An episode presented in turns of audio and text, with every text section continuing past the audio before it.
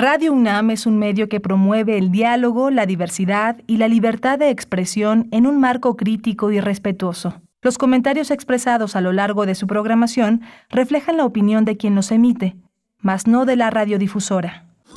Radio UNAM presenta Primer Movimiento. El mundo desde la universidad.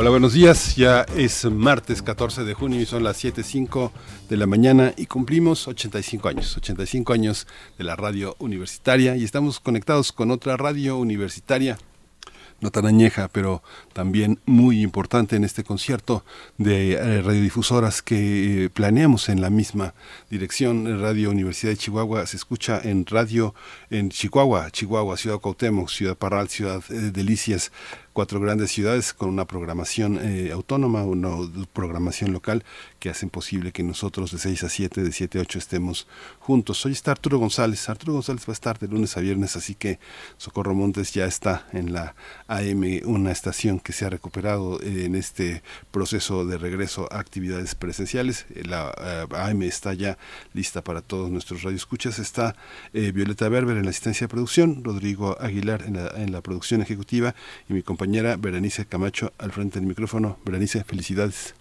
Felicidades Miguel Ángel, felicidades a todo el equipo de Radio UNAM de Primer Movimiento, a todos los que hemos hecho parte de esta gran radiodifusora. Radio UNAM XEUN es el indicativo de pues esta emisora que cumple 85 años, este proyecto radiofónico que inició en la década de los 30 por iniciativa de, de un grupo encabezado por Alejandro Gómez Arias. En 1937 recibió por parte de Lázaro Cárdenas el permiso para ocupar una parte del espectro, un espacio radial para la universidad y aquí estamos 85 años eh, después, los primeros 85 años de Radio UNAM, con ustedes compartiendo en primer movimiento, haciendo comunidad. Saludos también a la Radio Universidad de Chihuahua y hoy iniciaremos con música, una curaduría especial de Edith Citlali Morales, violinista, comunicóloga, gestora cultural e investigadora musical vamos a tener una, un, eh, un, acto del que vamos a hablar muy importante, la ceremonia de develación de la primera piedra de la Biblioteca del CRIM.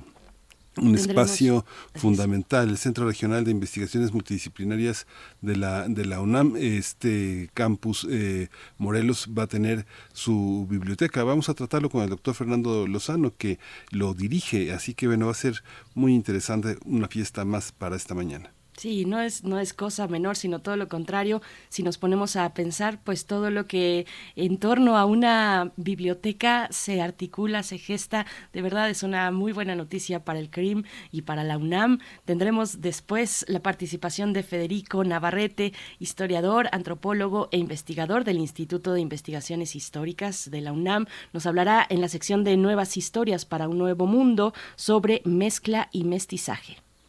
Vamos a tener eh, hoy eh, un, un, gran melodrama con cumbres borrascosas, así lo ha titulado, no es el de las Bronte, es el de los Biden, es la cumbre de las Américas tratada por Lorenzo Meyer, investigador universitario, eh, politólogo, un historiador muy importante entre nosotros y bueno, tenemos el privilegio de contar con su opinión y su análisis aquí en primer movimiento.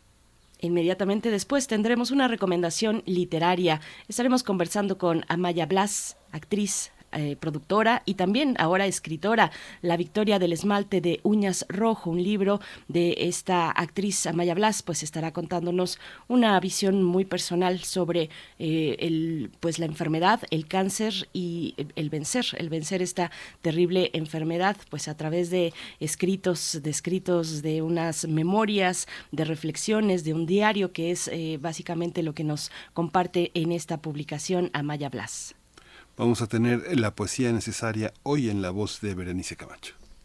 Todo listo para la poesía de esta mañana y en la mesa del día, por supuesto, dedicamos, dedicamos nuestra mesa a hablar de nuestra querida Radio UNAM en su 85 aniversario, los reconocimientos de memoria del mundo de México, de la UNESCO. Vamos a conversar con tres, eh, tres personajes pues muy entrañables para nosotros, Benito Taibo, director general de Radio UNAM, Carmen Limón, subdirectora de Evaluación, Programación y Planeación, y Yolanda Medina, la jefa de Fonoteca, la guardiana de la Fonoteca nuestra querida fonoteca Alejandro Gómez Arias, aquí en Radio UNAM. Vamos a estar conversando con ellos tres, así es que, bueno, quédense aquí y compártanos también en redes sociales, eh, arróbenos, arroba P Movimiento, también a Radio UNAM con el hashtag los 85 de Radio UNAM. Nos pueden compartir, pues, algún momento entrañable que ustedes tengan en la memoria con Radio UNAM. Cuéntenos en redes sociales, están invitados e invitadas a participar también en Facebook, eh, primer movimiento UNAM.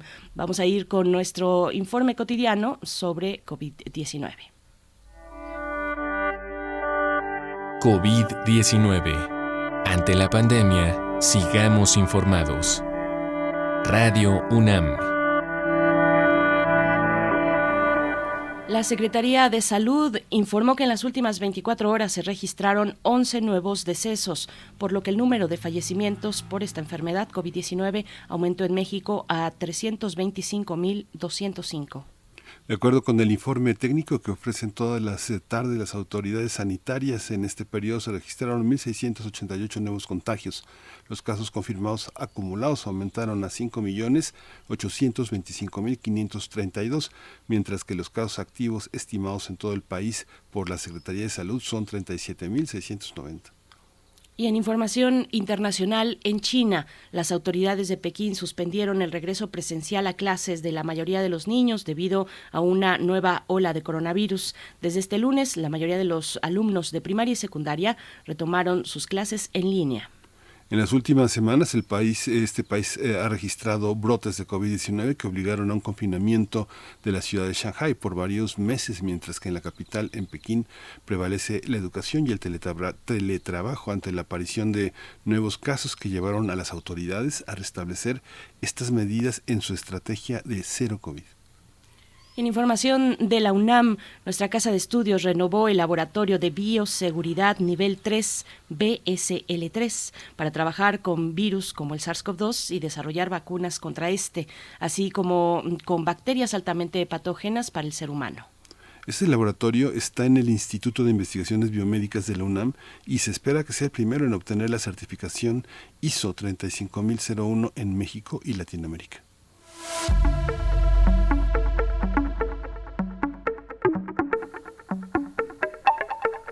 Vamos con recomendaciones culturales. La Casa Universitaria del Libro invita a la presentación de Banda Sonora, un libro de relatos que pretende imbricar las letras y la música utilizando la ciudad y el amor como escenario. Participan los músicos Carlos Arellano, Iván García, vocalista de Los Yonkis, Iván Carrillo, guitarrista de esta banda, Alejandro Carrillo, director editorial de Agujero de Gusano y Sergio Martínez, escritor y autor del libro. Es este jueves 16 eh, de junio a las 17 horas en el salón principal de la Casa Universitaria del Libro. No se lo pierdan, no se lo pierdan. Vamos con música. De nuevo está hecha la invitación para que nos escriban en redes sociales y nos comenten, nos cuenten alguna, mm, algún momento entrañable que recuerden ustedes aquí en Radio UNAM, que les interpele, que les emocione. Cuéntenos, cuéntenos en nuestras redes sociales. Vamos a ir con Edith Citlali Morales para ver de qué trata la curaduría musical de esta mañana. Curadores musicales de primer movimiento.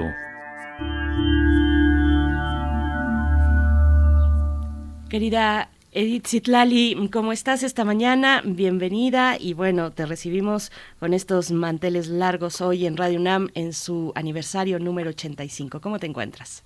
Querida Berenice, Miguel Ángel, muy buenos días. Pues sí, muchísimas gracias. Estoy súper contenta. Me siento muy afortunada de poder estar aquí hoy con ustedes celebrando los 85 años de estar al aire de nuestra estación Puma, de nuestra queridísima y entrañable Radio UNAM. Estoy súper contenta. Muchas felicidades a todos ustedes. ¿Ya comenzaron por allá el festejo allá en cabina? Ya, desde ayer. desde el fin de semana, querida. Eh, precisamente en la sala Nezahualcóyotl, sí. Ahora platicamos de eso, querida. Muy bien. Bueno, pues hoy, hoy les traigo una selección que obviamente está dedicada a Radio UNAM, a esta fiesta. Y cada una de las obras que hoy acompañarán nuestro programa tienen que ver con aniversarios o celebraciones. De esta forma tendremos algo de ópera, música barroca, una obertura del siglo XX, un vals, y una fanfarria, les voy contando. Yo pienso que no se puede tener una celebración tan importante como la que hoy tenemos y no hacer un brindis, al menos musical. Así que escucharemos el brindis de la ópera La Traviata de Giuseppe Verdi, probablemente uno de los duetos más famosos de este compositor italiano y uno de los momentos más recordados en toda la historia de la ópera. Yo sé que es muy temprano para estar haciendo brindis, pero brindemos imaginariamente con esta música tan bella. Tendremos algo barroco de George Frederick Händel, La Rejuisance, el júbilo, la alegría, el regocijo. Este extracto pertenece a los reales fuegos de artificio, una suite que fuera solicitada a Händel por el rey Jorge I de Inglaterra en 1749. Es un momento mágico para mí, me gusta muchísimo el sonido de los metales y la percusión. Realmente es música con mucha energía, con mucha elegancia y digna de estar presente en una fecha tan importante como la de este día.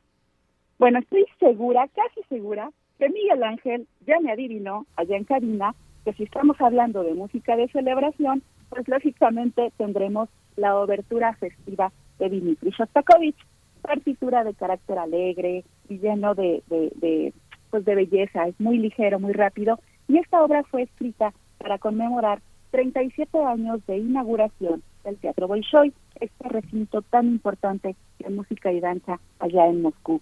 Espero que lo disfruten. Escucharemos también un fragmento del vals Ondas del Danubio, o conocido por muchos de nosotros como el vals de aniversario. Es una obra compuesta por Ian Ivanovici, compositor rumano de finales del siglo pasado.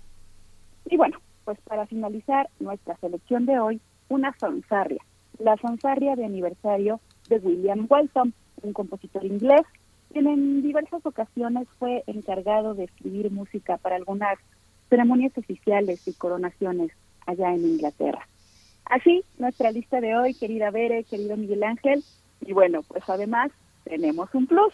Como bien dice Bere, comenzamos los festejos de nuestra radio universitaria el domingo pasado y ayer platicando con nuestro productor, con Rodrigo, pues queremos compartir con todas y todos los radioescuchas de primer movimiento las mañanitas, interpretadas por la Orquesta Filarmónica de la UNAM, quienes el domingo pasado dedicaron el concierto al aniversario número 85 de Radio UNAM. Como ven, todos juntos vamos a cantar las mañanitas acompañados de la UNAM. claro que sí, pero a ver, cuéntenos, ¿qué pasó el domingo? Yo no fui, ¿de qué me perdí? El permiso de un concierto maravilloso, eh, eh, querido Miguel Ángel, eh, porque tuvimos la fortuna de estar ahí dentro de la sala. Fue un concierto muy bonito, muy emocional. estuvo la tuvimos la presencia de una directora brasileña, Simone Meneses. Se interpretaron cuatro piezas, una, una conjugación de piezas brasileñas.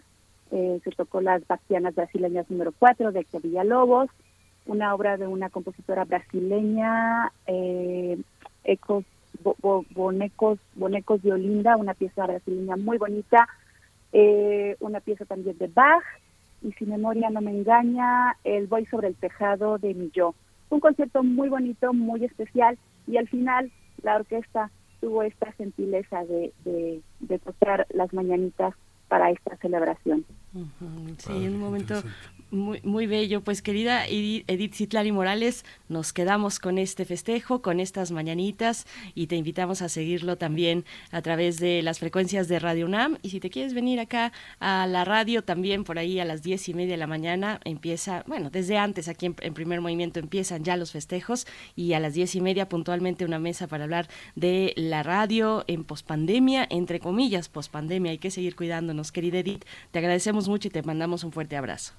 Al contrario, amigos, no me resta más que reiterar mi felicitación a tantas y tantas personas de ayer y de hoy y las que faltan, al jefe Benita, Jaime Casillas, en fin, a tanta gente maravillosa que labora ahí en la estación, por supuesto, a todos ustedes, al equipo de primer movimiento, gracias, gracias por todo su esfuerzo, su dedicación, muchas, muchísimas felicidades y larga vida para Radio UNAM.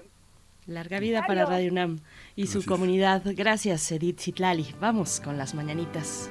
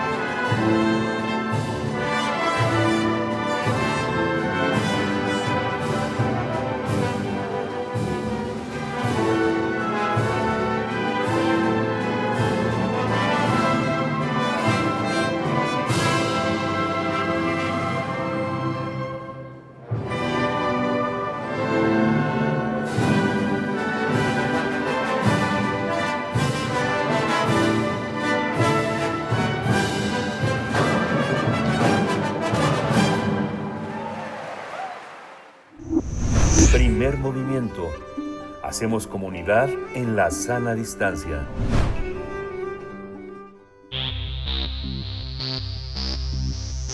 De festivales, ferias y más.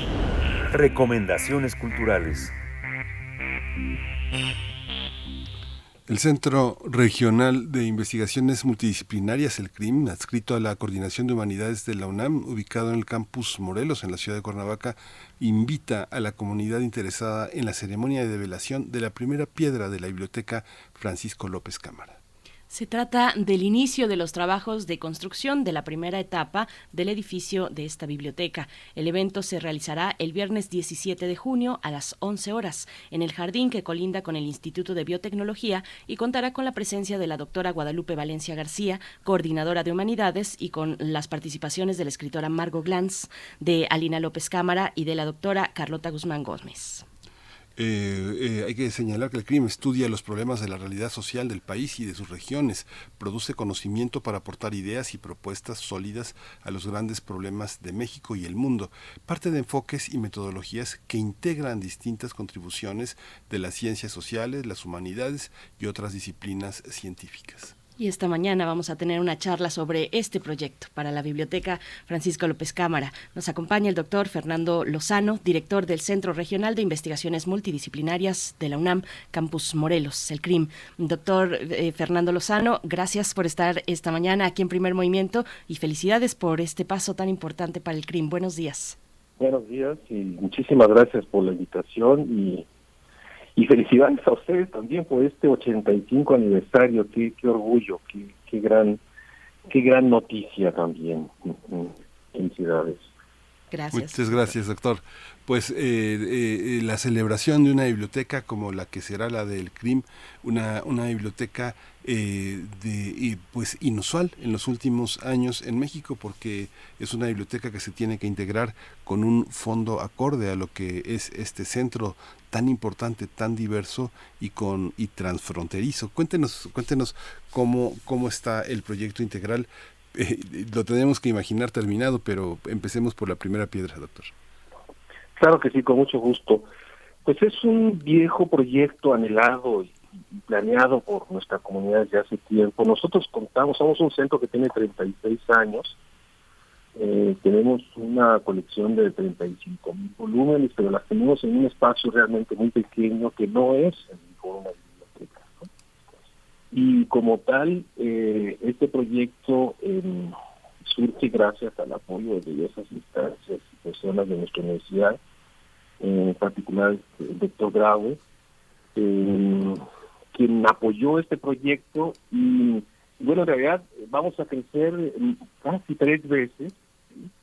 No solo queremos eh, crecer en términos de espacio, en términos de tener más, digamos, eh, más espacio para nuestros libros, sino sobre todo nos interesa muchísimo el poder continuar ofreciendo nuestros servicios de biblioteca con la comunidad universitaria local, eh, que no solo incluye a nuestra universidad, sino también a la, sobre todo a la Universidad Autónoma del Estado de Morelos y a otras instituciones de educación superior de, aquí el Estado y la centro del país.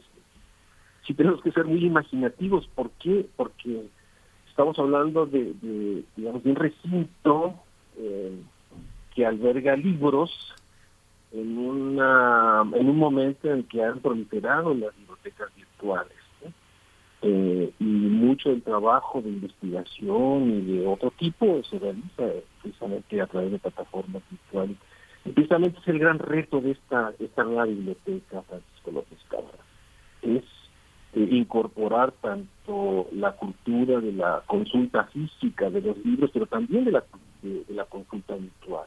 Estamos comprometidos con nuestra comunidad y con la comunidad universitaria local de Morelos y del centro del país para, para ofrecer precisamente esa interconexión con, con otras bibliotecas virtuales, otras comunidades y, realmente eh, formar parte de esta comunidad académica global de la cual, de la cual somos, somos como ciencias sociales y humanidades, que ese es el, el, el, campo realmente de de nuestro centro aquí en Cuernavaca. Claro, doctor Lozano. Y bueno, una biblioteca siempre detona dinámicas especiales a su alrededor, en la comunidad que la visita. Eh, ¿qué se, ah, continuando con este ejercicio de imaginación eh, y un poco, por supuesto, hacia el futuro, pues ¿qué, qué va a significar, qué se espera promover entre la comunidad, entre eh, investigadores, entre estudiantes, pues, eh, y la comunidad en general, que siempre es mucho más amplia cuando se trata de una universidad pública, ¿no? Exactamente, exactamente, ese, ese punto es central. O sea, nos interesa ofrecer eh, actividades eh, lúdicas, de lectura, de presentaciones de libros, de diálogo, intercambio de ideas, digamos. Sí tenemos que romper con esa idea de que en una biblioteca solo se va a leer y todo el mundo calladito. Yo entiendo que eso, eso es el origen de las bibliotecas, pero al mismo tiempo eh, tenemos que entender también que puede ser un espacio eh, incluso para descansar, puede leer el periódico, en un lugar realmente bien, un jardín, y que la gente de, de nuestra comunidad y de la comunidad universitaria en general, la comunidad en general, yo diría solo universitaria, tenga acceso a un espacio tranquilo, hermoso, lleno de jardines, si esa es la idea de esta biblioteca, ¿no?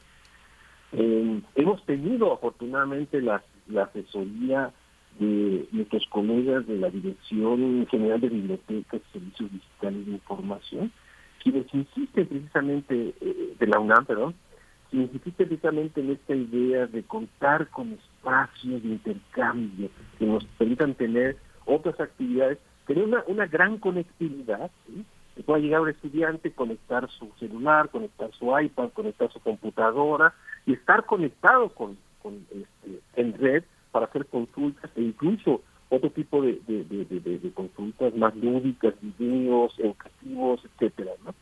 Entonces, ese es el gran reto, ¿no? Es el gran, el gran eh, y al mismo tiempo lo, lo asumimos con mucho entusiasmo y desafío porque pues es el, compromiso que tenemos como universidad pública. Uh. Es algo, es eh, muy interesante, doctor, que bueno, Francisco López Cámara, pues es, es, parte del espíritu del crimen, es un, fue un hombre que eh, realmente también en su momento la publicación del desafío de la clase media que publicó a principios de los 70 marcó también como la democracia en México un, una serie de libros que marcaron pues una cuestión como decía al principio transfronteriza en las ciencias sociales. Va a estar la doctora Margo Glantz y va a estar Alina también hija del doctor López Cámara. Es, es un evento muy emotivo. Yo pienso eh, en algún momento sabe doctor este en algún momento eh, Carlos Monsiváis eh, Luis Carosa y Aragón comentaban de la biblioteca de López Cámara. Yo creo que una buena parte la debe de tener la doctora Glantz. Eh, ¿Por qué ponerle López Cámara a la, a, la, a la, biblioteca? Cuéntenos un poco ese espíritu, un, académico tan importante como fue él para nuestra universidad, ¿por qué esta, esta, biblioteca con su nombre? Pues eh, para nosotros es un, un verdadero eh, orgullo poder este, que esa biblioteca lleve el nombre de Francisco López Cámara.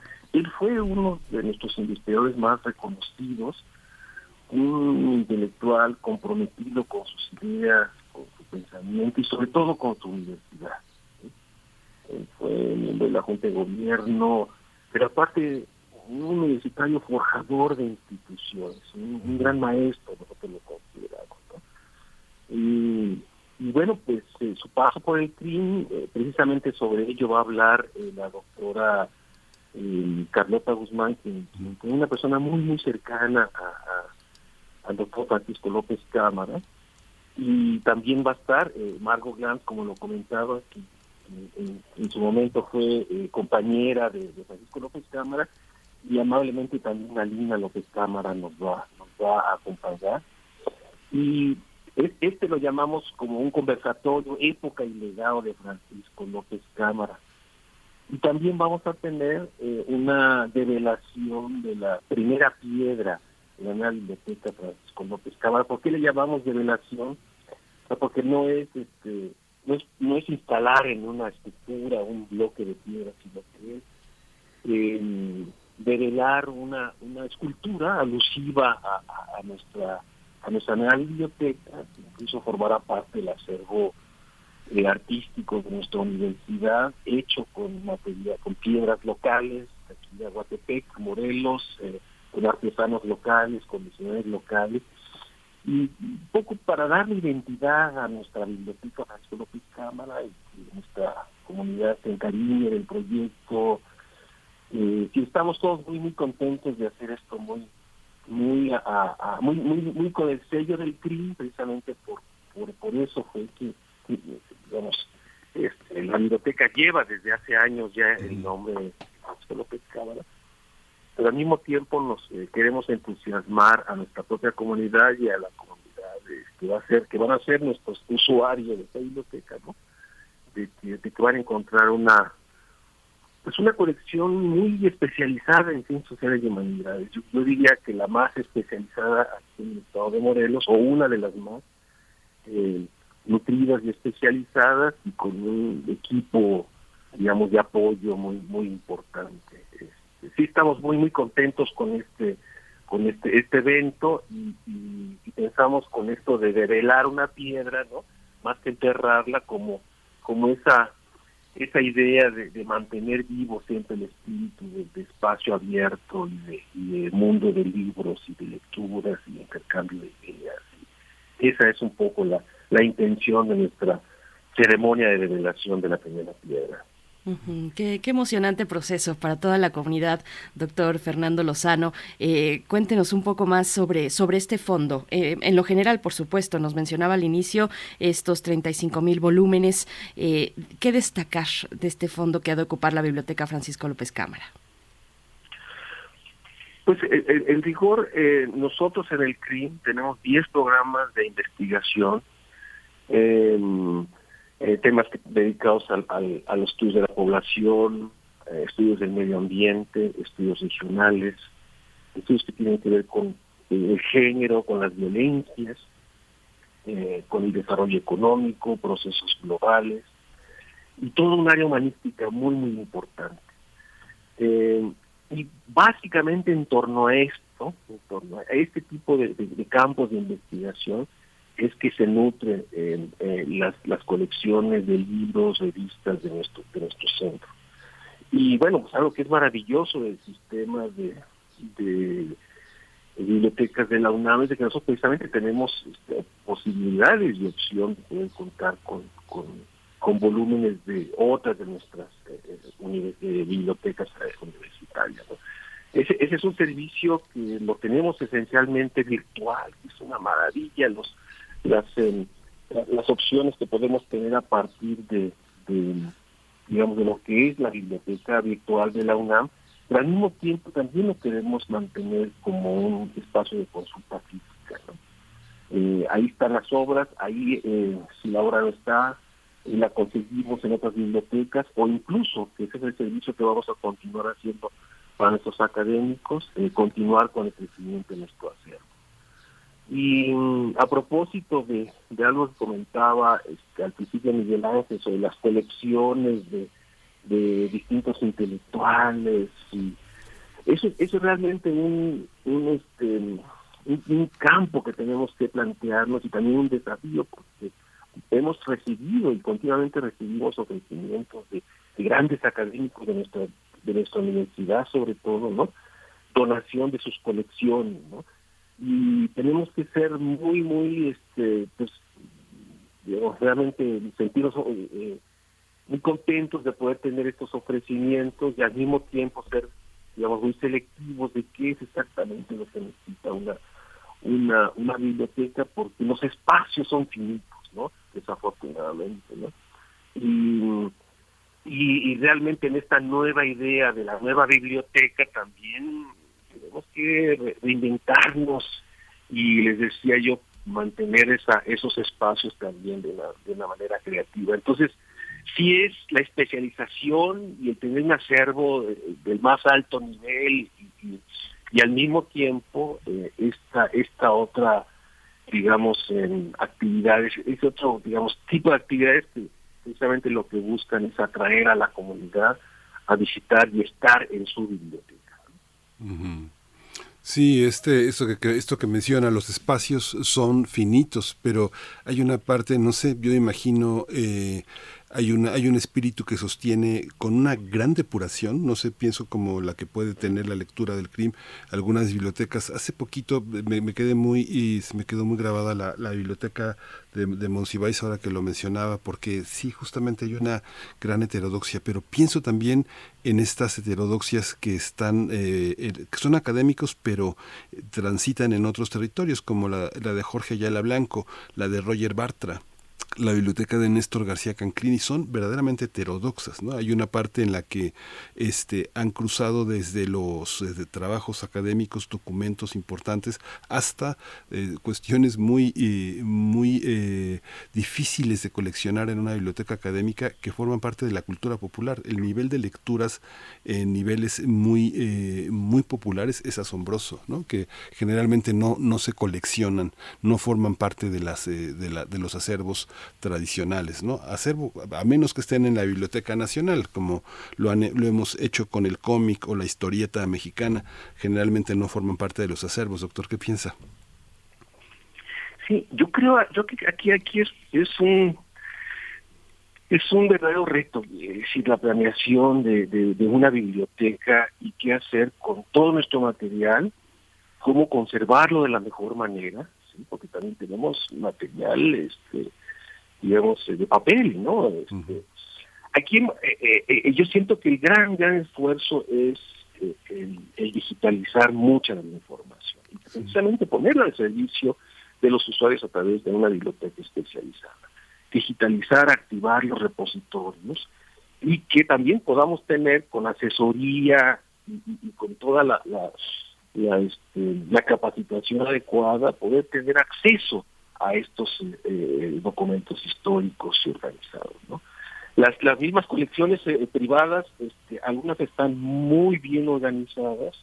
El, fin de semana pasado platicaba yo con, una gran investigadora de la UNAM, Alicia Sicardi, que decía, yo estoy pensando a ver dónde dono mi, mi, colección, porque no solo es muy amplia, sino que está perfectamente organizada, que y este otras no tanto, ¿no? Este, y, bueno, pues ahí te, les digo, el gran reto es cómo ir creciendo y cómo ir incorporando el acervo y también cómo ir depurando también este, las bibliotecas. ¿no? Este, hay, hay materiales de consulta muy importantes, hay acervos muy específicos históricos, hay acervos de mapas, eh, hay acervos audiovisuales, no solo es esta cuestión tradicional de libros y registros, así que es, es una complejidad y toda una disciplina.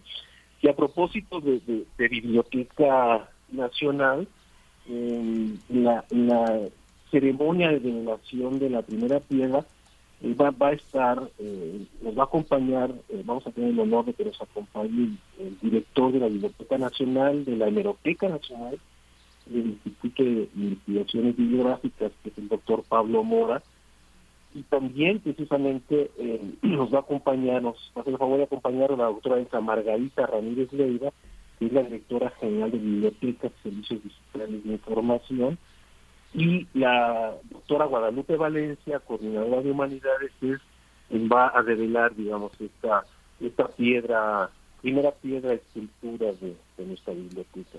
que está lleno de, de, de significados nuestra ceremonia, el intercambio de ideas, de un poco pensar no solo en el papel de las bibliotecas, sino también en la, la figura ¿no? de, de, un gran académico, de un gran pensador, de un gran forjador de instituciones como lo fue eh, Francisco López Cámara.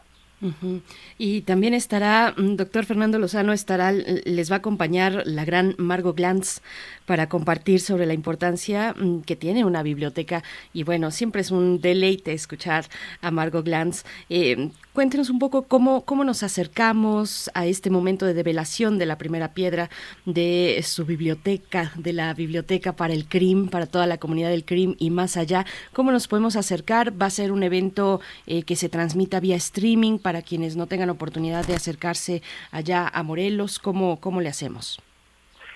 El, el, um, el evento va a ser en el jardín donde se va a construir la biblioteca, que es el Jardín Sur, como lo decías tú, que es el que está colindante con el sitio de tecnología. Digamos, es un evento principalmente orientado a la comunidad, abierto al público, pero principalmente orientado a la comunidad porque es un, es un jardín pequeño. Efectivamente vamos a tener eh, eh, eh, transmisión en streaming, vamos a tener también la presencia de los medios. ¿sí? ¿Por qué? Porque, bueno, pues contamos con la con la gran fortuna de, tener la participación de, de, de, Margot Glantz. Es una yo diría que es una de las eh, ensayistas, narradoras más importantes en este momento en nuestro país. Y, les voy a contar como anécdota porque em, invitamos a, Lina por ser hija de, de, Margo, perdón, de, de Margo y de, y de, López Cámara, ¿no? A, López Cámara. Y ella fue la que nos ¿por qué no invitamos a mi mamá, no?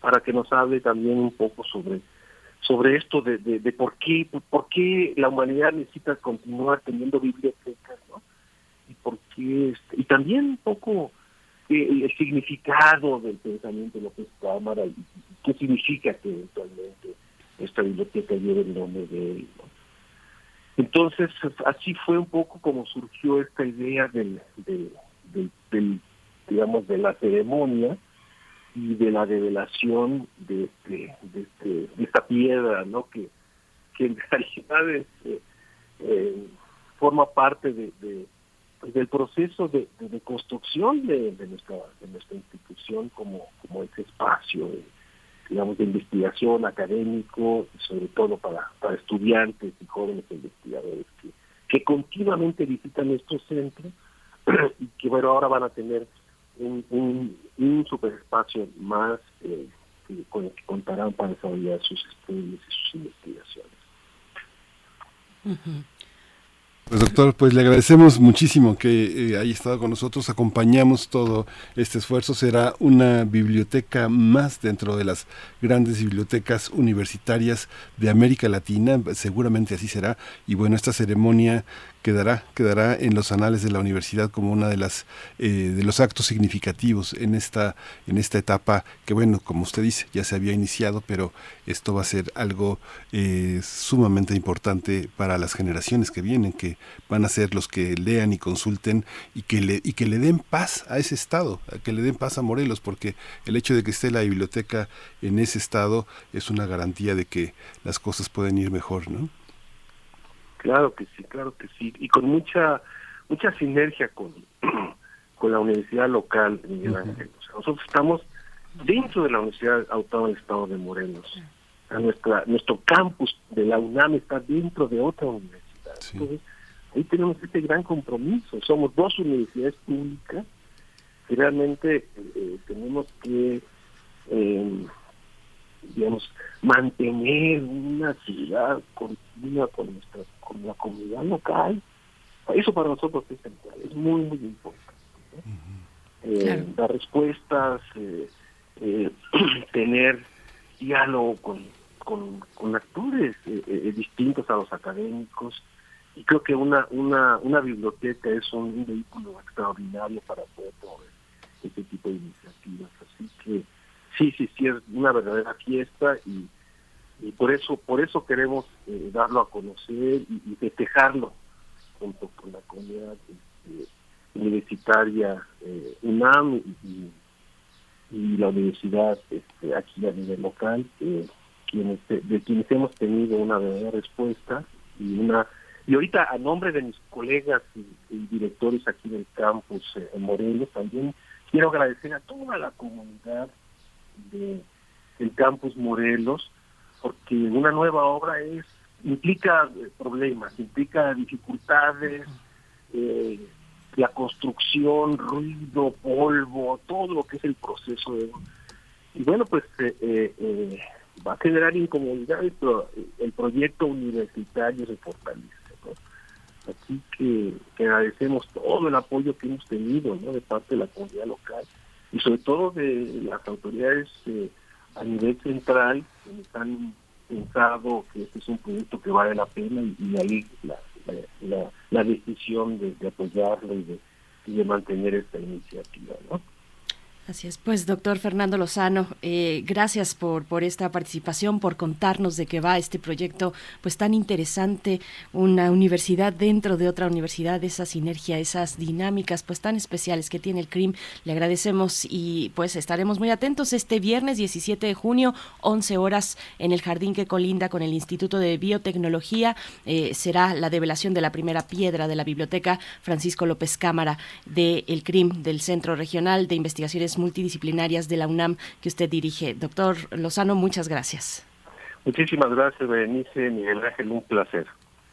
Muchas gracias, doctor. Felicidades. Bueno, vamos a ir, vamos a ir con música y nada menos que un, festejo, la Réjouissance de los Reales Fuegos de Artificio de Handel, eh, una obra, una obra eh, que le fue encargada por el rey Jorge I a este gran músico en 1749. Y bueno, vamos a escuchar un fragmento, la alegría de sonoridad ligera y brillante. Vamos allá.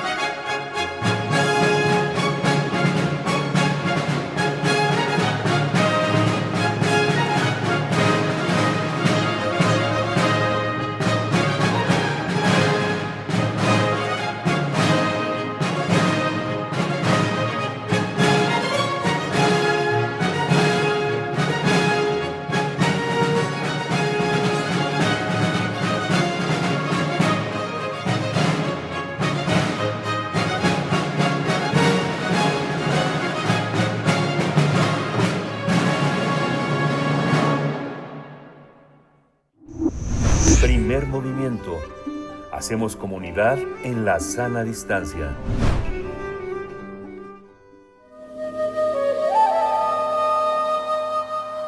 Nuevas historias para un nuevo mundo.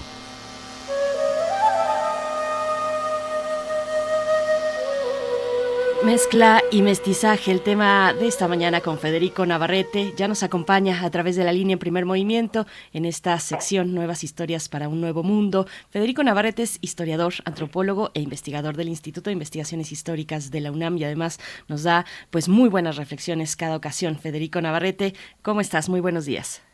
Hola, Berenice, es un gusto saludarte. Hola, Miguel Ángel. Hola, Federico, buenos días. Sí, qué gusto saludarlos.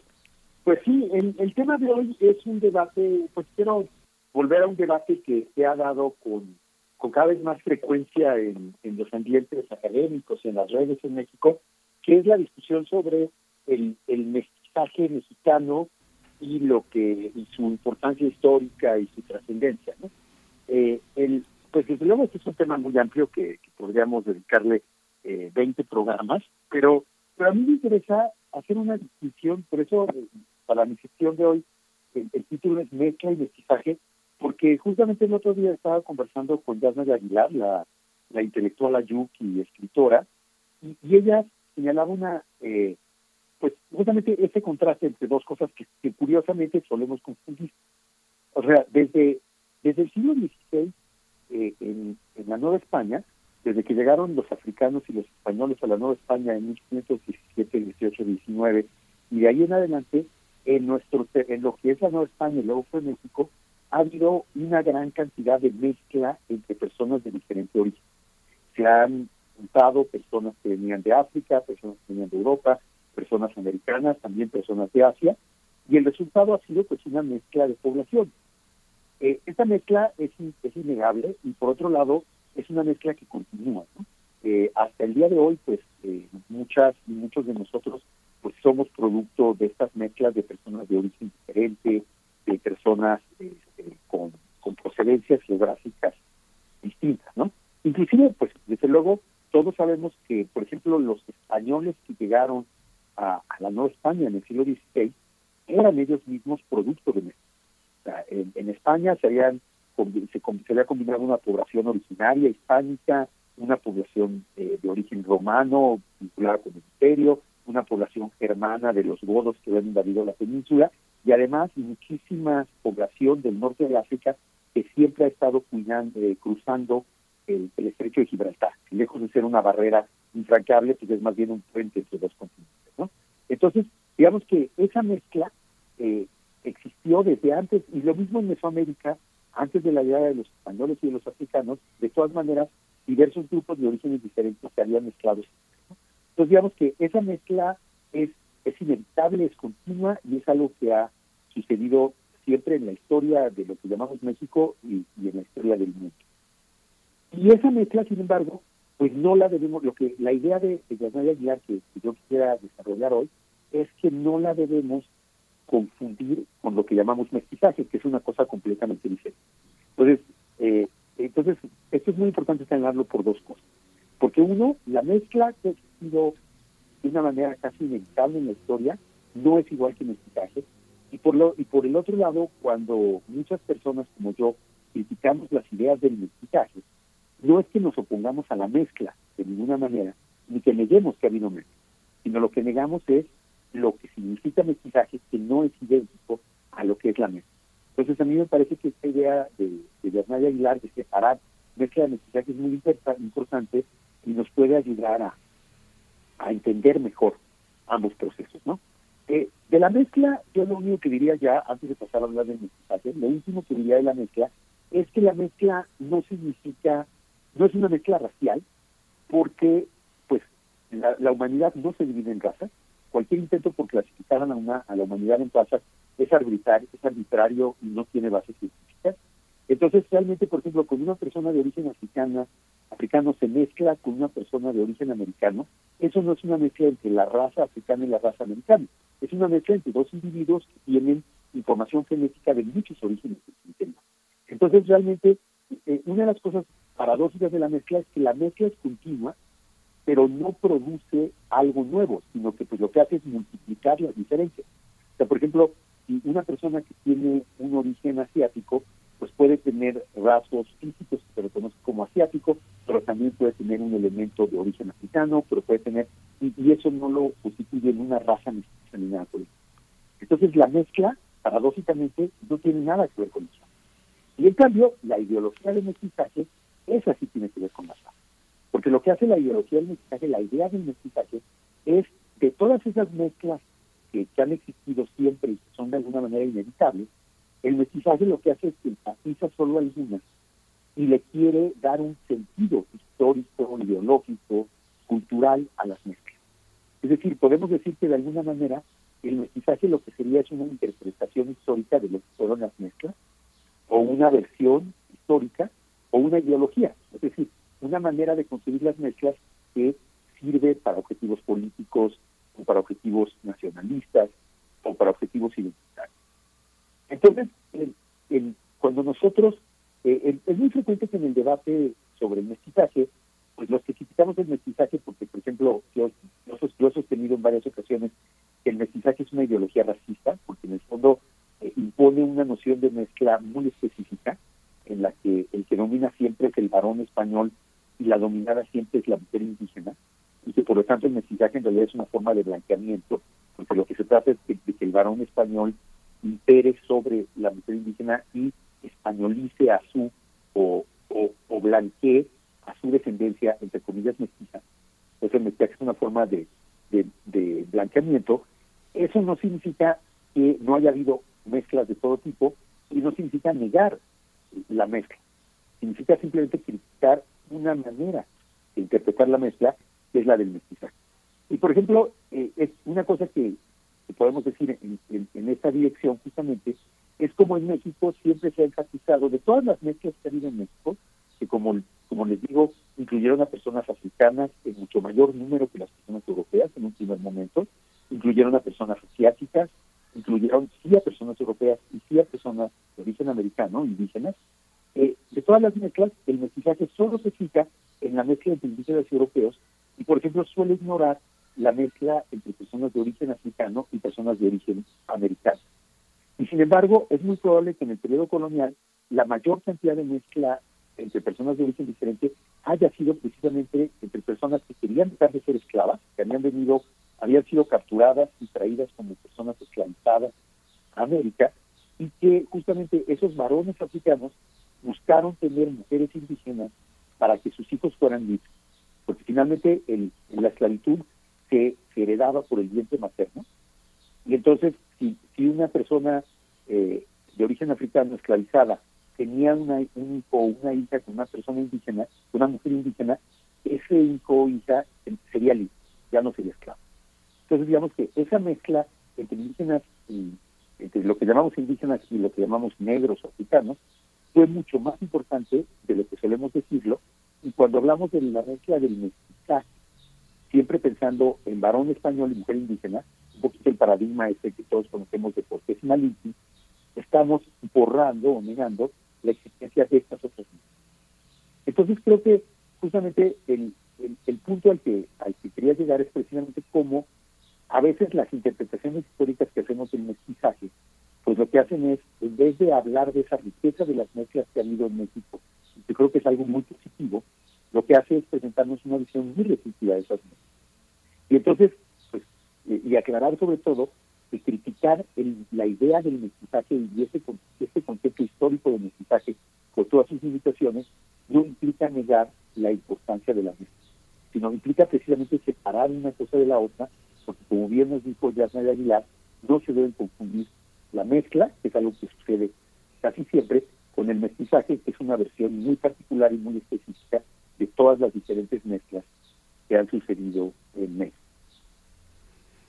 Así es, pues, pues es un punto de partida muy esclarecedor, Federico Navarrete, para identificar cada fenómeno en su dimensión más específica, ¿no? Es una manera que, que nos, que nos ayuda. Yo creo que no dudo en que la audiencia, entre la audiencia habrá quien, quien quiera adentrarse un poquito más en esta distinción, porque pues podríamos conversar todavía mucho al respecto. Ojalá nos puedas también compartir más adelante algunas otras herramientas para seguir el hilo de esta distinción mezcla y mestizaje. Y pues te agradecemos por el momento que, que lo pongas aquí en la mesa como siempre, Federico Navarrete.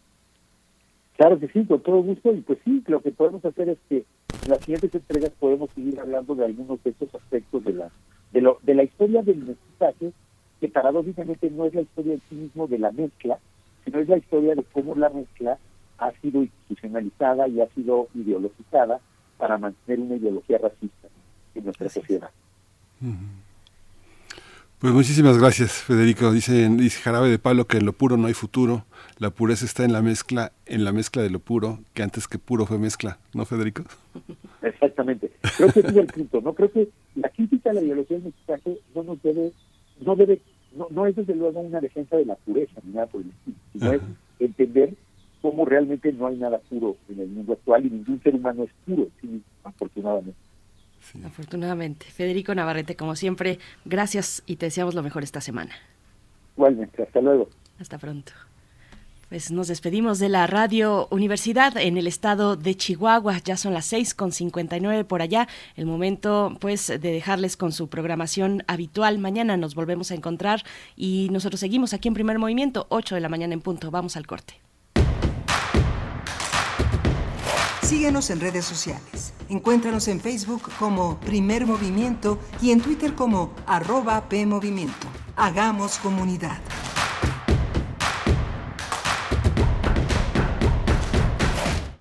For my race the Spirit will speak. Voor mijn race wird der Geist sprechen. Pour ma race l'Esprit parlera. Para mi raza o Espíritu falará. Por mi raza hablará el Espíritu. Aprender idiomas te abre muchas oportunidades. Ampliar tus horizontes, vivir y estudiar en el extranjero, conocer nuevas culturas y encontrar nuevos amigos. Mirar el mundo desde otra perspectiva. Enriquece tu desarrollo con las certificaciones de idiomas que ofrece la UNAM disponibles en la Escuela Nacional de Lenguas, Lingüística y Traducción, el Centro de Enseñanza para Extranjeros y los centros de idiomas de las diversas entidades académicas. International Week UNAM 2022. No te la pierdas del 13 al 17 de junio a través de los canales Facebook Live y YouTube del evento www.internationalweek.unaminternacional.unam.mx All you need is world. All you need is world. Seguramente ya elegiste el proyecto que más necesita tu colonia, pero eso es solo una parte. Para que se cumpla y sea una realidad, ahora debes darle seguimiento siendo parte de los comités de ejecución y vigilancia. Infórmate acerca de ellos y acuda a las asambleas que se realizarán entre mayo y julio para integrarlos. Recuerda que puedes consultar toda la información en www.ism.mx. Así que ya te la sabes, síguele la huella a tu proyecto, participa y enchula tu colonia. Instituto Electoral Ciudad de México. Raticida, gasolina, ácido sulfúrico, amoníaco, acetona. No importa qué droga química te metas, todas están hechas con veneno y de todas formas te destruyes. La sangre de las drogas nos mancha a todos. Mejor métete esto en la cabeza. Si te drogas, te dañas. Si necesitas ayuda, llama a la línea de la vida. 800-911-2000. Para vivir feliz, no necesitas meterte nada. Hipócrates 2.0 se une al festejo por los 85 años de Radio UNAM. Este martes 14 de junio, Mauricio Rodríguez platicará con el doctor Alejandro Macías Hernández, integrante de la Comisión Universitaria para la Atención del Coronavirus, y con el doctor Samuel Ponce de León Rosales, coordinador del Programa Universitario de Investigación en Salud, coordinador de la Comisión Universitaria para la Atención del Coronavirus, sobre qué papel han jugado Radio UNAM e Hipócrates 2.0 en la difusión de información fidedigna durante la actual pandemia de COVID-19. ¿Cuál es la importancia de que un medio como Radio UNAM dé cabida a series como Hipócrates 2.0? Ante el actual incremento de casos de COVID-19 en México, ¿qué está ocurriendo con esta quinta ola? Te esperamos. Hipócrates 2.0, programa especial por el aniversario 85 de Radio UNAM.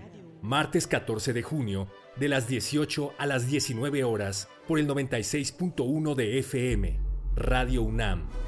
Experiencia sonora.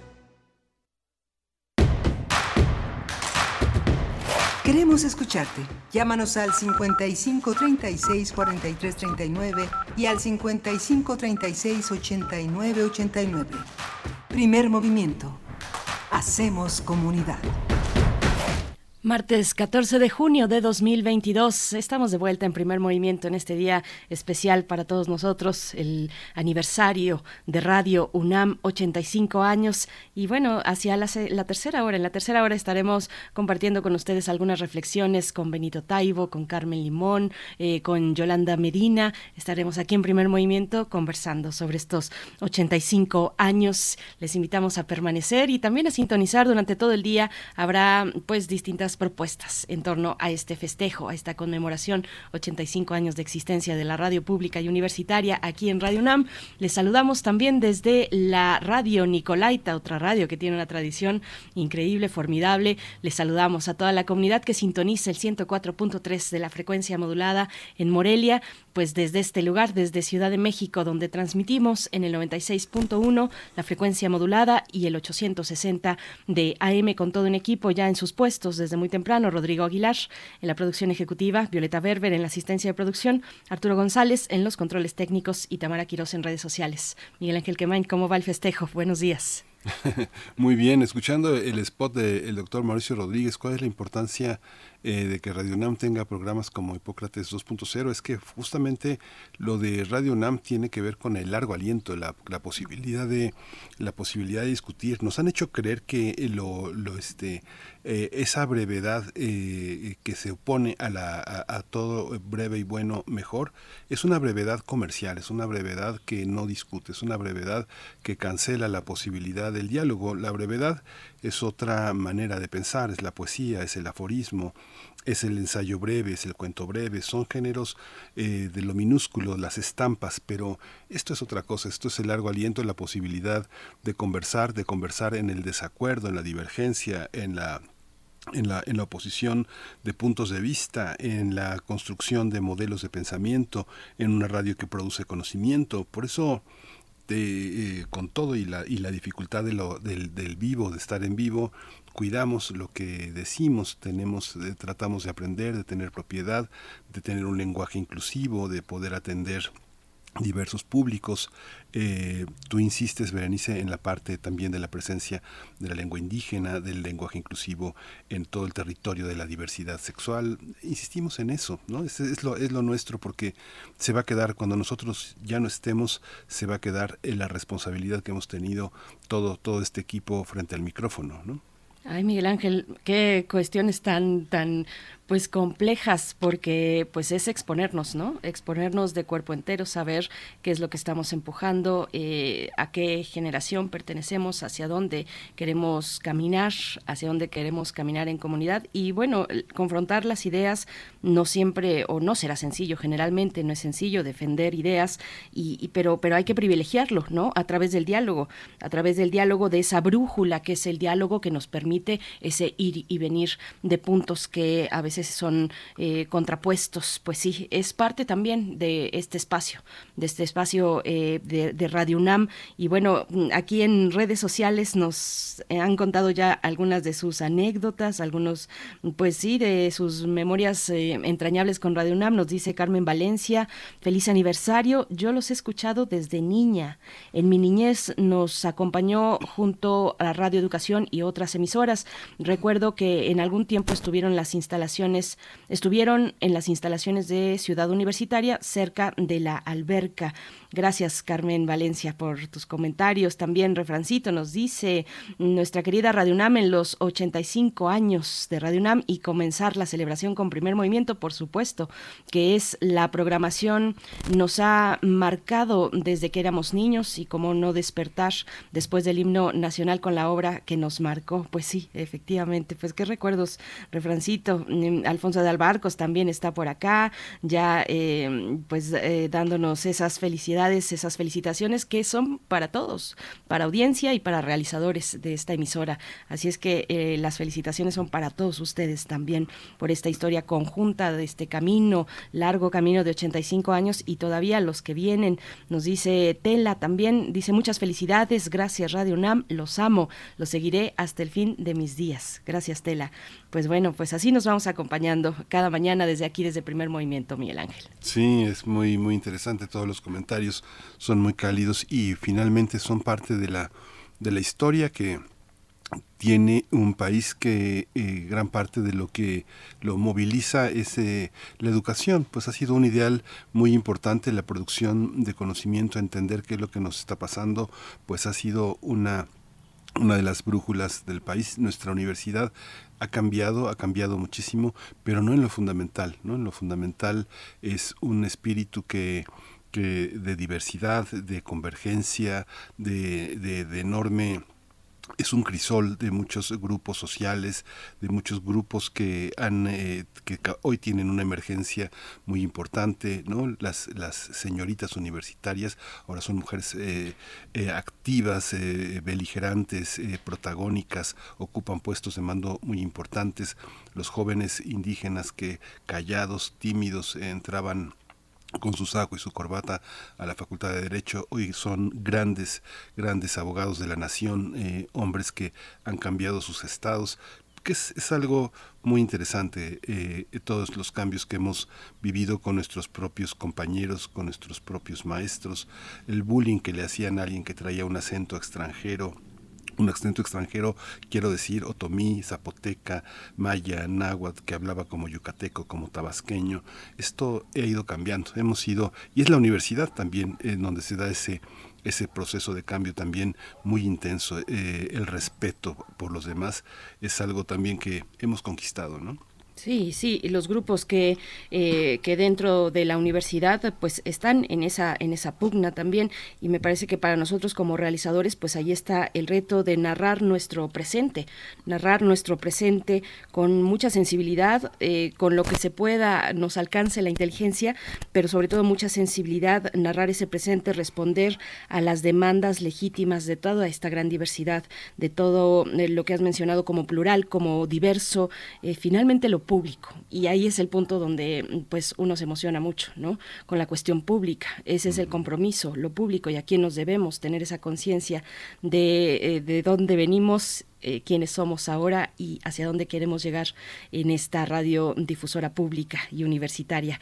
Bueno, sus comentarios siguen siendo bienvenidos, por supuesto, en redes sociales. Huehuetlacatl nos dice, muy feliz aniversario, siendo voz plural y libre, compartiendo entretenimiento y conocimiento con y para todo México. Abrazo a todo el personal que desde su fundación hasta la fecha lo hacen posible. Pues sí, generaciones y generaciones. Ya haremos un repaso, un repaso con hacia la tercera hora en la mesa del día con Taibo, con Carmen Limón, con Yolanda Medina, porque también destacamos que eh, Radio UNAM llega a este 85 aniversario con el reconocimiento de ser Memoria del Mundo de México por parte de la UNESCO. Se ha reconocido mm, a Radio UNAM con este acervo de 60 años también de eh, radioteatros de ficción sonora, para no, eh, digamos, enfrascarnos solamente en la cuestión del radioteatro, porque hay radiocuento, hay también episodios episodios sueltos, en fin, hay una hay, toda una propuesta sonora que eh, dirigida a la, a la ficción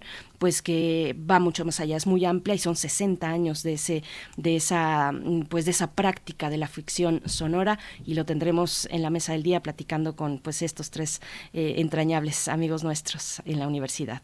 Sí, es muy impresionante. Fíjate que eh, me atrevo a contar una anécdota personal, pero hice una larga entrevista a principios de los 80 con Alejandro Gómez Arias, ¿no? Y este, y me acuerdo que una de las cosas que me dijo, que me preguntó, me dijo, este, ¿a usted le gusta el radio? Fue y tantos años después, más de 30 años después, tengo el privilegio de estar aquí y eh, yo escuchaba a, mis maestros, a la gente de teatro hablar así como del pasado remoto de Max Out y de los radioteatros en la UNAM. Es algo muy impresionante cómo todo ha pasado por estos micrófonos, ¿no? Es algo, una historia cultural muy, muy, muy, este, muy extensa, muy de largo aliento, casi todo el siglo, ¿no? Sí, y ni tan, ni tan remoto, ya cuando lo piensas, lo pones en perspectiva, pues fueron los años 70, ¿no? Cuando eh, se inicia pues todo este esfuerzo de recuperar la memoria sonora de Radio UNAM eh, con Max Aub, fue, me parece, un antes y un después, ¿no? Un punto de partida diferente para eh, precisamente tener hoy el, el, acervo, el archivo sonoro que tenemos como testimonio, como testimonio sonoro de nuestro México. Pues bueno, ese es el trabajo, la dimensión, ¿no? De una radio como esta, donde eh, pues estamos aquí algunas voces y, vendrán otras y han estado otras con gran reconocimiento y sobre todo su escucha, la escucha de todos ustedes, que es lo más importante aquí en Radio UNAM, eh, en nuestro trabajo cotidiano. Pues bueno, vamos eh, pasando a nuestros temas de esta, de esta hora. Estaremos con el doctor Lorenzo Meyer ya en unos segundos. Él es profesor, investigador universitario y nos hablará de la Cumbre de las Américas o como él ha titulado esta participación participación Cumbres Borrascosas. Vamos a ver de qué se trata con el doctor Lorenzo Meyer y después una recomendación literaria, Miguel Ángel. Sí, vamos a conversar con Amaya Blas. Ella escribió eh, para eh, escribió La Victoria del Esmalte de Uñas Rojo, libro, un libro que es el libro de una sobreviviente, de una de una mujer que ahora festeja con la literatura eh, esta posibilidad de mirarse a sí misma, mirarse de la mano de otros, eh, tener eh, el apoyo, tener la posibilidad de llevar un registro, tal vez de la propia muerte, pero tal vez también el de la propia vida. Así está, en esta dicotomía se mueve este, este libro de Amaya Blas, que es un libro, es un libro inspirador de una, de una mujer que se ha empeñado en trabajar y compartir su experiencia. Así es que quédense aquí, quédense aquí. Vamos ya directamente con el doctor Lorenzo Meyer. Primer movimiento Hacemos comunidad en la sana distancia. Nota del día. Cumbres borrascosas, la cumbre de las Américas es el tema de esta mañana. Doctor Lorenzo Meyer, como siempre, bienvenido a Primer Movimiento. Muy buenos días. En este día para nosotros de festejo de 85 años de aniversario de Radio UNAM, ¿cómo te encuentras? Pues yo bien y por lo que veo Radio UNAM también. Así que, y eso que Radio UNAM tiene más edad que yo. Y que todos nosotros aquí años. presentes. Sí. Bueno, nada más me ganan por cinco. Eh, pero pues me ganan. Bueno, eh, vamos a entrarle hoy al tema. Sí, oye, eh, pero querido Lorenzo, yo quería preguntarte nada más así, para que quede aquí en el registro, que nos compartas brevemente un recuerdo tuyo de, con Radio UNAM, un, tal vez un recuerdo entrañable, eh, algún primer recuerdo, un contacto, ah, claro aquel primer contacto con la radio. tengo varios. por ejemplo, el programa de Carlos Monsiváis sobre cine. Yo no eh, tenía mayor idea del cine que una zona para eh, pasarla bien, disfrutar. A mí de niño me gustaba mucho que eh, la familia fuera al cine o que a veces nada más me llevaban a mí porque realmente era algo que, que disfrutaba, pero no había nunca conocido un análisis de las películas como el que mm, Monsiváis eh, llevaba en su programa y eh, me metió a una dimensión de un cine que yo creía conocer, pero no, no lo conocía. También eh, el jazz era algo muy lejano para mí y Radio Universidad me metió en esa dimensión que todavía conservo y que sospecho que seguiré conservando hasta el final. Así que ahí tienes dos eh, áreas en donde la radio universitaria me sirvió para, en el caso del cine, adentrarme en un mundo que yo creía que conocía, pero que no. Eh, en su realmente en su naturaleza íntima, en su fondo y otro que no conocía ni por la superficie, que era el jazz, y em, desde entonces quedé ya pegadito a ese tipo de música que no se escuchaba en mi familia. Eh, era totalmente ajena al jazz. Así que ahí hay dos eh, campos que me abrió la radio universitaria. El cine y la crítica, ese pues ya legendario programa de Carlos Monsiváis sobre, sobre cine. Pues muchas gracias, Lorenzo Meyer. Ahora sí, vamos a estos eh, temas borrascosos, la cumbre de las Américas. Bueno, la cumbre de las Américas pudo haber sido algo interesante, no lo fue. Y no lo fue desde el principio. La idea tiene mucho tiempo de haberse formulado la formuló en realidad Simón Bolívar al inicio de la vida independiente de nuestra América Latina, bueno, o de casi toda la América Latina. Desde el principio Cuba fue una excepción.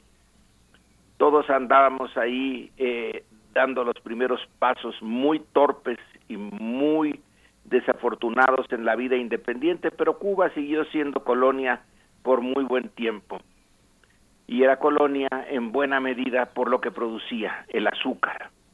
Y el azúcar en el siglo XVIII y principios del XIX era una commodity, como se dice ahora, muy valiosa.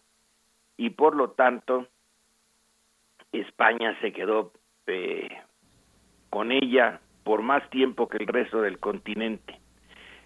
Pero Bolívar propuso la eh, unión de política de América Latina, entre otras cosas se pensó en la liberación de Cuba por parte de los latinoamericanos. El primer congreso fue en Panamá, eh, pero no se llegó a nada. Es interesante que desde entonces se discutió si se invitaba o no se invitaba a los Estados Unidos.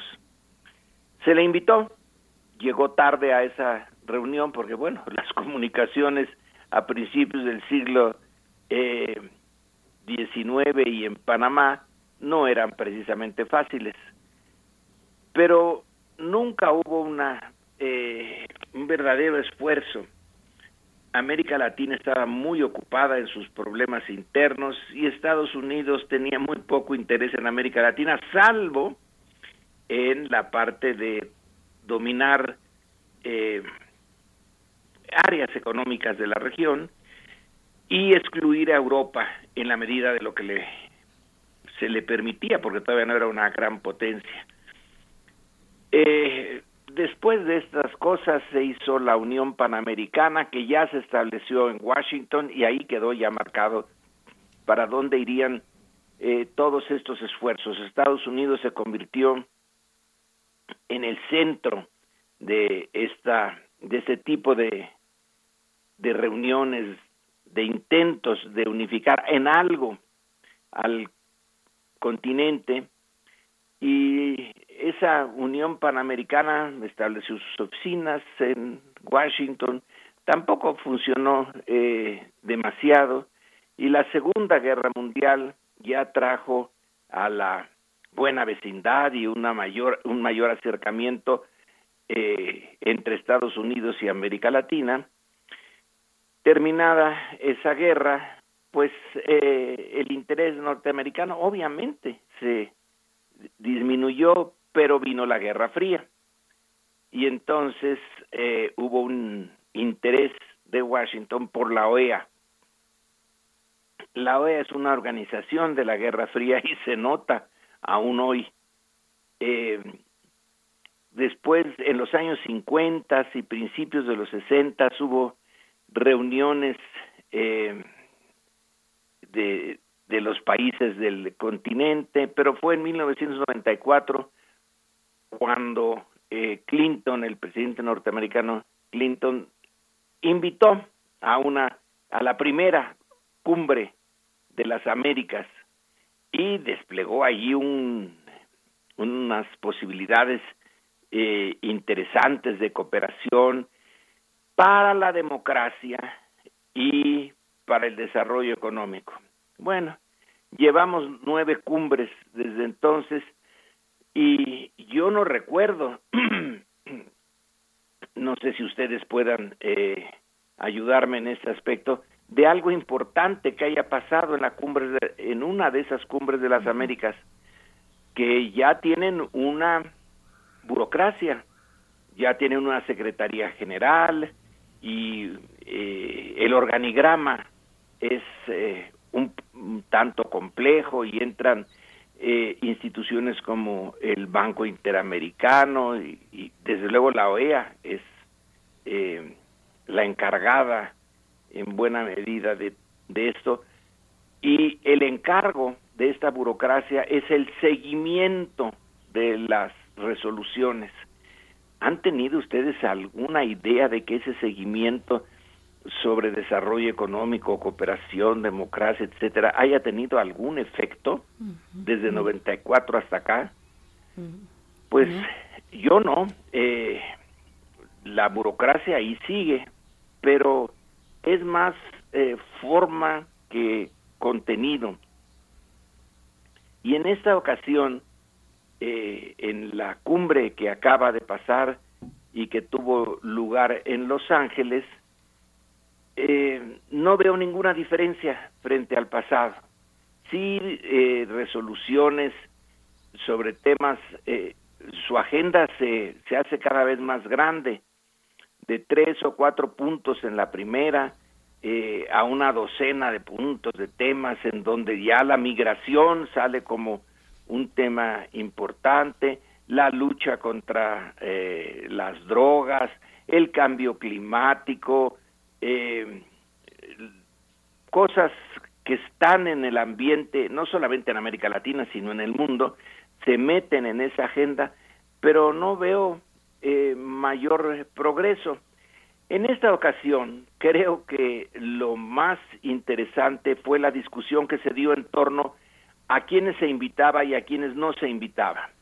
La invitación vino por parte de Estados Unidos, pues era el anfitrión. Y además es en el fondo el que maneja eh, este tipo de reuniones, son sus intereses los que predominan. Y por lo tanto decidió pues no invitar a Cuba, Venezuela y Nicaragua, que son casos eh, similares en algún punto por su distancia frente a Estados Unidos, pero muy distintos en lo que se refiere a su contenido. Una eh, situación tan añeja como la de Cuba, bueno, pues es la más importante.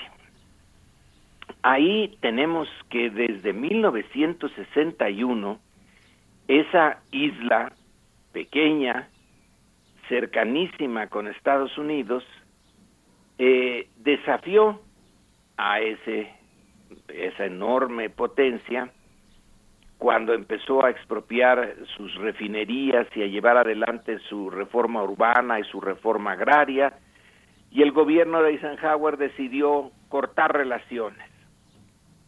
Eh, la situación era desesperada, ya lo sabemos, no vamos a entrar en detalle. Cuba logra una conexión con la Unión Soviética que le da eh, apoyo, aliento, respiro y se convierte en un sistema socialista en plena Guerra Fría, cercano a Estados Unidos y llega la crisis eh, casi inevitable de eh, los cohetes soviéticos en Cuba como respuesta al intento de invasión eh, organizada por Estados Unidos pero fracasada en Bahía de Cochinos. Entonces ya queda eh, rota la, cualquier posibilidad de arreglo y la Guerra Fría marca todo el desarrollo eh, entre Cuba y Estados Unidos y también en la OEA y en las relaciones entre los países latinoamericanos y entre esos países y Estados Unidos. La Guerra Fría marca todo eso. Pero la Guerra Fría ya pasó.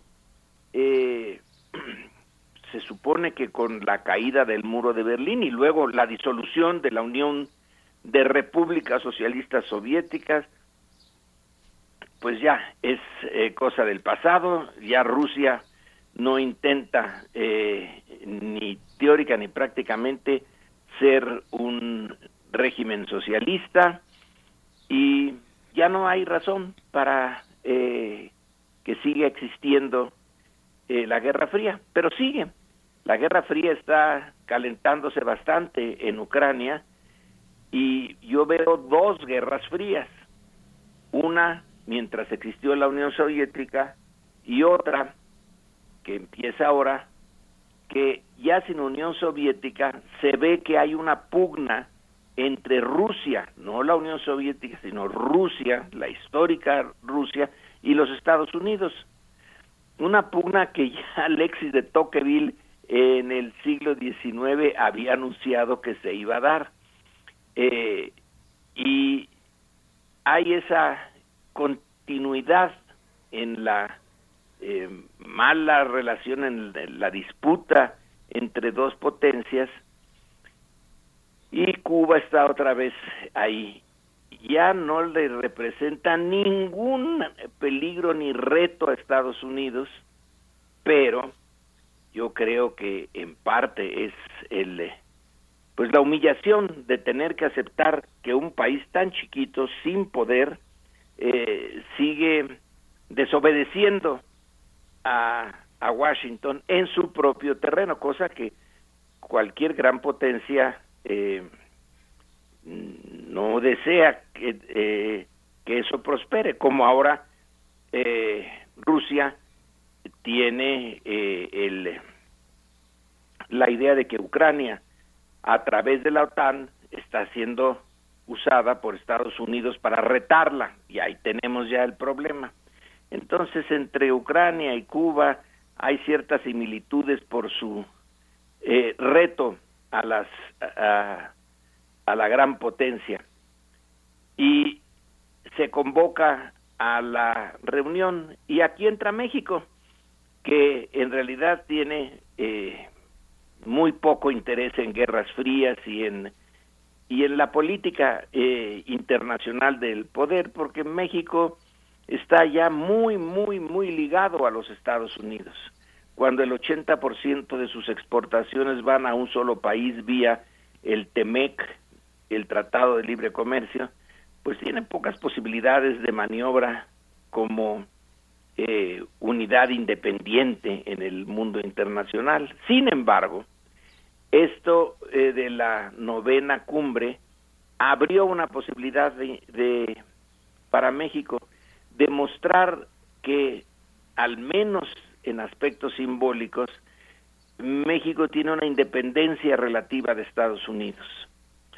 Y Andrés Manuel López Obrador decidió que era tiempo de señalar que la Guerra Fría, la primera etapa de la Guerra Fría, la asignada por la lucha entre socialismo y capitalismo ya no tenía sentido y que por lo tanto si hay una reunión de países latinoamericanos o del continente americano pues no se puede eh, excluir a eh, tres países pero el que más importa es Cuba porque ya lleva más de 60 años de estar excluida y ya es tiempo de arreglar esa anomalía. Y decidió que la mejor manera para México, un país sin poder, eh, que no es actor central de ninguna manera en el eh, escenario internacional, que la mejor manera de hacerse notar y escuchar su posición era justamente no ir, es decir, brillar por su ausencia. Y creo que realmente lo logró. Si la cumbre no tiene mayor eh, importancia en lo que se refiere a influir en las políticas eh, internas y en la relación entre los estados del continente, eh, sí tiene importancia en discutir, en poner sobre la mesa de la discusión temas como este, el de la ausencia de Cuba, y la ausencia de México, al cual se le invita y se le mandan enviados especiales, viene hasta la vicepresidenta de Estados Unidos, Kamala Harris, a tratar de convencer a López Obrador de que no sea necio, de que no le haga el feo a la cumbre, porque finalmente es Estados Unidos el que la ha convocado y está mal, está mal, está feo, se ve mal que no vaya. Que no vaya a qué, pues a nada importante, sino nada más a la forma y no al contenido de una verdadera relación entre los países del continente en beneficio mutuo. Y Andrés Manuel eh, se empeñó en no ir, sabiendo, porque aunque no es su especialidad la política internacional, se ve que sí tiene suficiente colmillo en ese campo, que como no se iba a discutir nada importante y que la declaración de la cumbre se arregla de antemano, de semanas antes, ya se sabe qué es lo que se va a decir como resolución, que en la reunión de los jefes de Estado ya no hay más que puro protocolo, que sus secretarías de Relaciones Exteriores o de Estado ya eh, arreglaron o no arreglaron lo que eh, se quería. Entonces México manda a Marcelo Ebrard para que, en fin, eh, estar ahí en el momento en que se termine de cocinar la agenda de la reunión, pero que simbólicamente se niega a mandar a su presidente como protesta por esta política de exclusión. Y resulta que sí, eh, fue más interesante y discutido el que Andrés Manuel haya decidido no voy, no voy y no voy, aunque me manden a el embajador Ken Salazar varias veces y a que venga alguien del Departamento de Estado y como digo la propia vicepresidenta y no fue.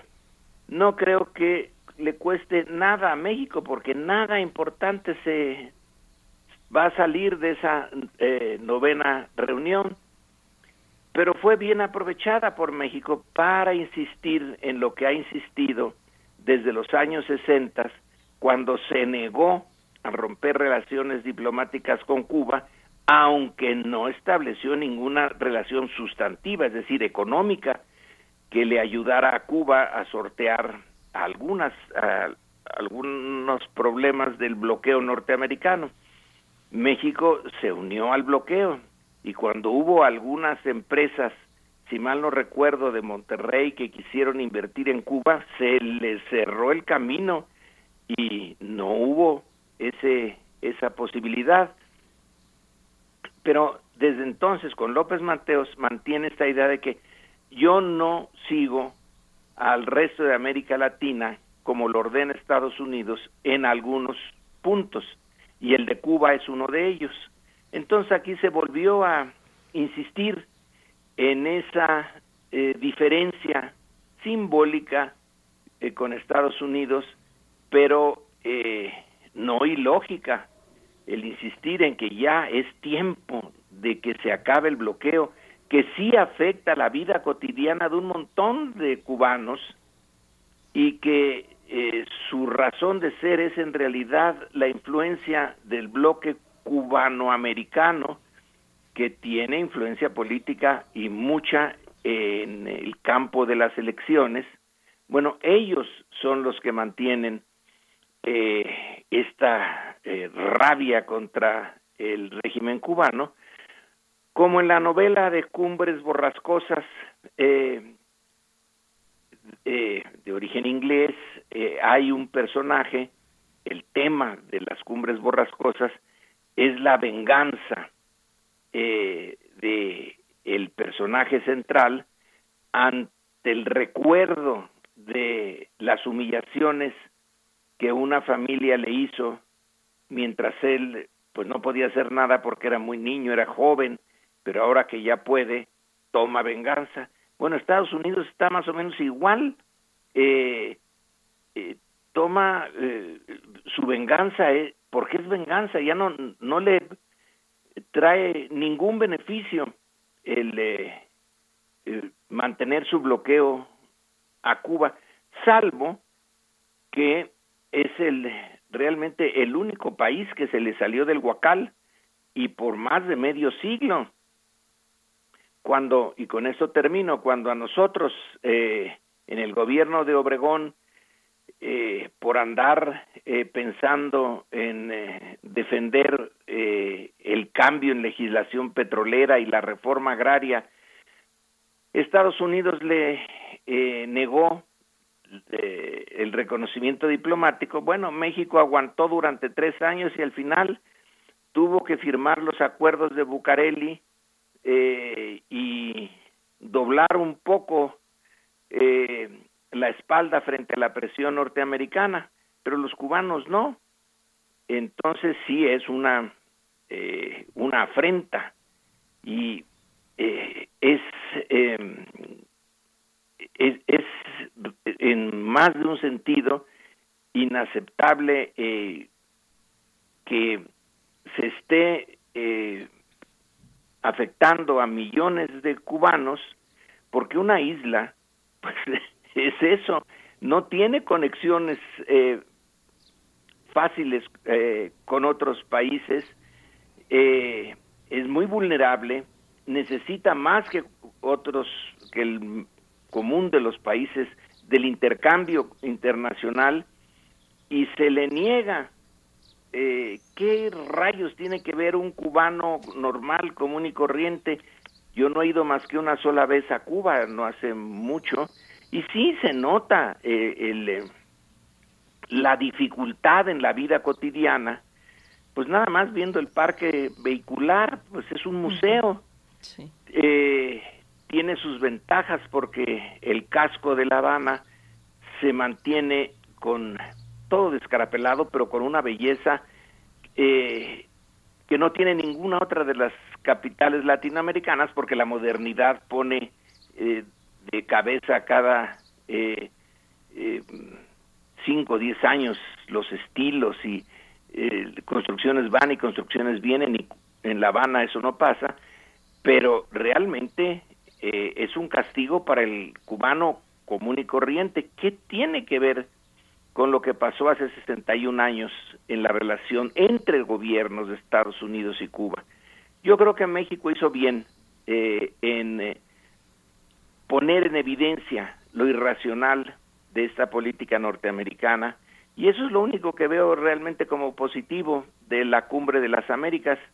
A lo mejor me equivoco, pero las otras ocho, el seguimiento a sus eh, resoluciones no ha servido para nada en la modificación de la realidad latinoamericana. Y ese es mi eh, comentario para el día de hoy.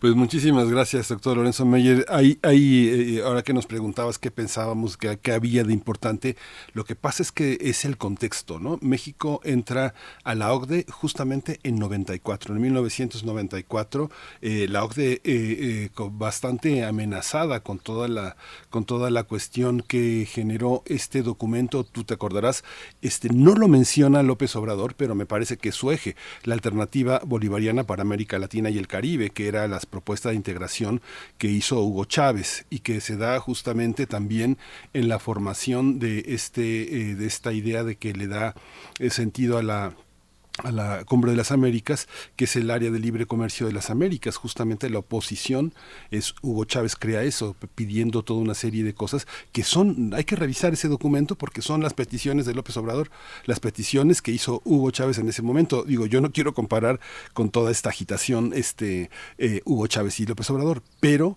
las, eh, la alternativa bolivariana para América Latina tiene, por ejemplo, la crítica a la integración neoliberal que eh, propone la liberación del comercio y las inversiones y termina con una, son nueve propuestas. Una, la, la, última es profundizar la integración latinoamericana con una agenda económica fuera eh, de Estados Unidos, con estados soberanos y, y, libre de los de la evaluación de organismos internacionales. Es interesante. Otra cosa es el no a la monopolización de los medios de comunicación.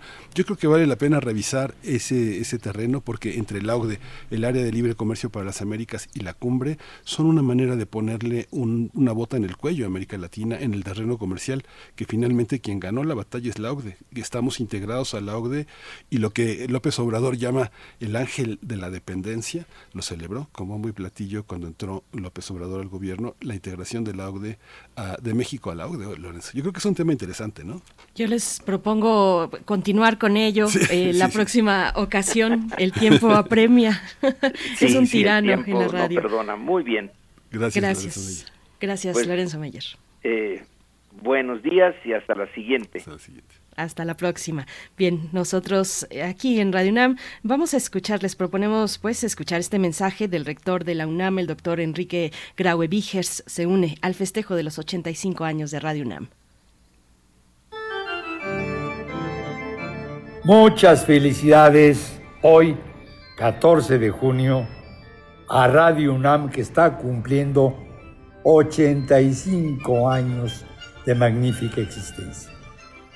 Quiero felicitar en nombre de toda la comunidad universitaria a las personas que han forjado la historia de este gran medio de comunicación.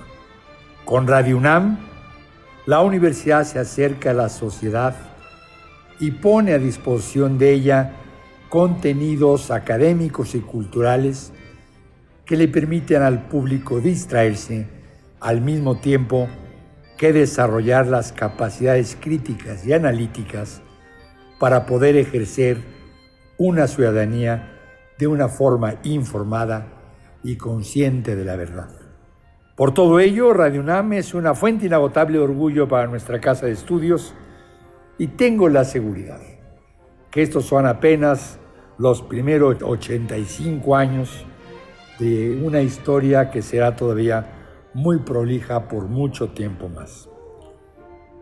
Radio UNAM es y seguirá siendo un importantísimo canal de comunicación de la Universidad Nacional Autónoma de México. Finalmente, saludar por supuesto al señor director de Radio UNAM, a Benito Taibo y a todo el magnífico equipo que labora en nuestra radio.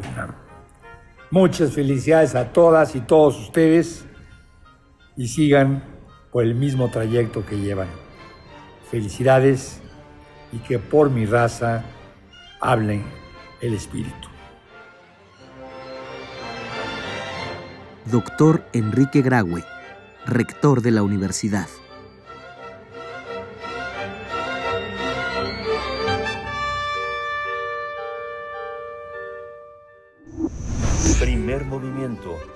Hacemos comunidad en la sana distancia.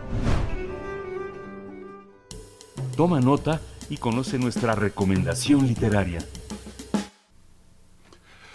La ficción se volvió realidad cuando la actriz sonorense Amaya Blas fue notificada que padecía cáncer, que la llevó a escribir cómo eran sus días con esta enfermedad mientras trabajaba en otros proyectos.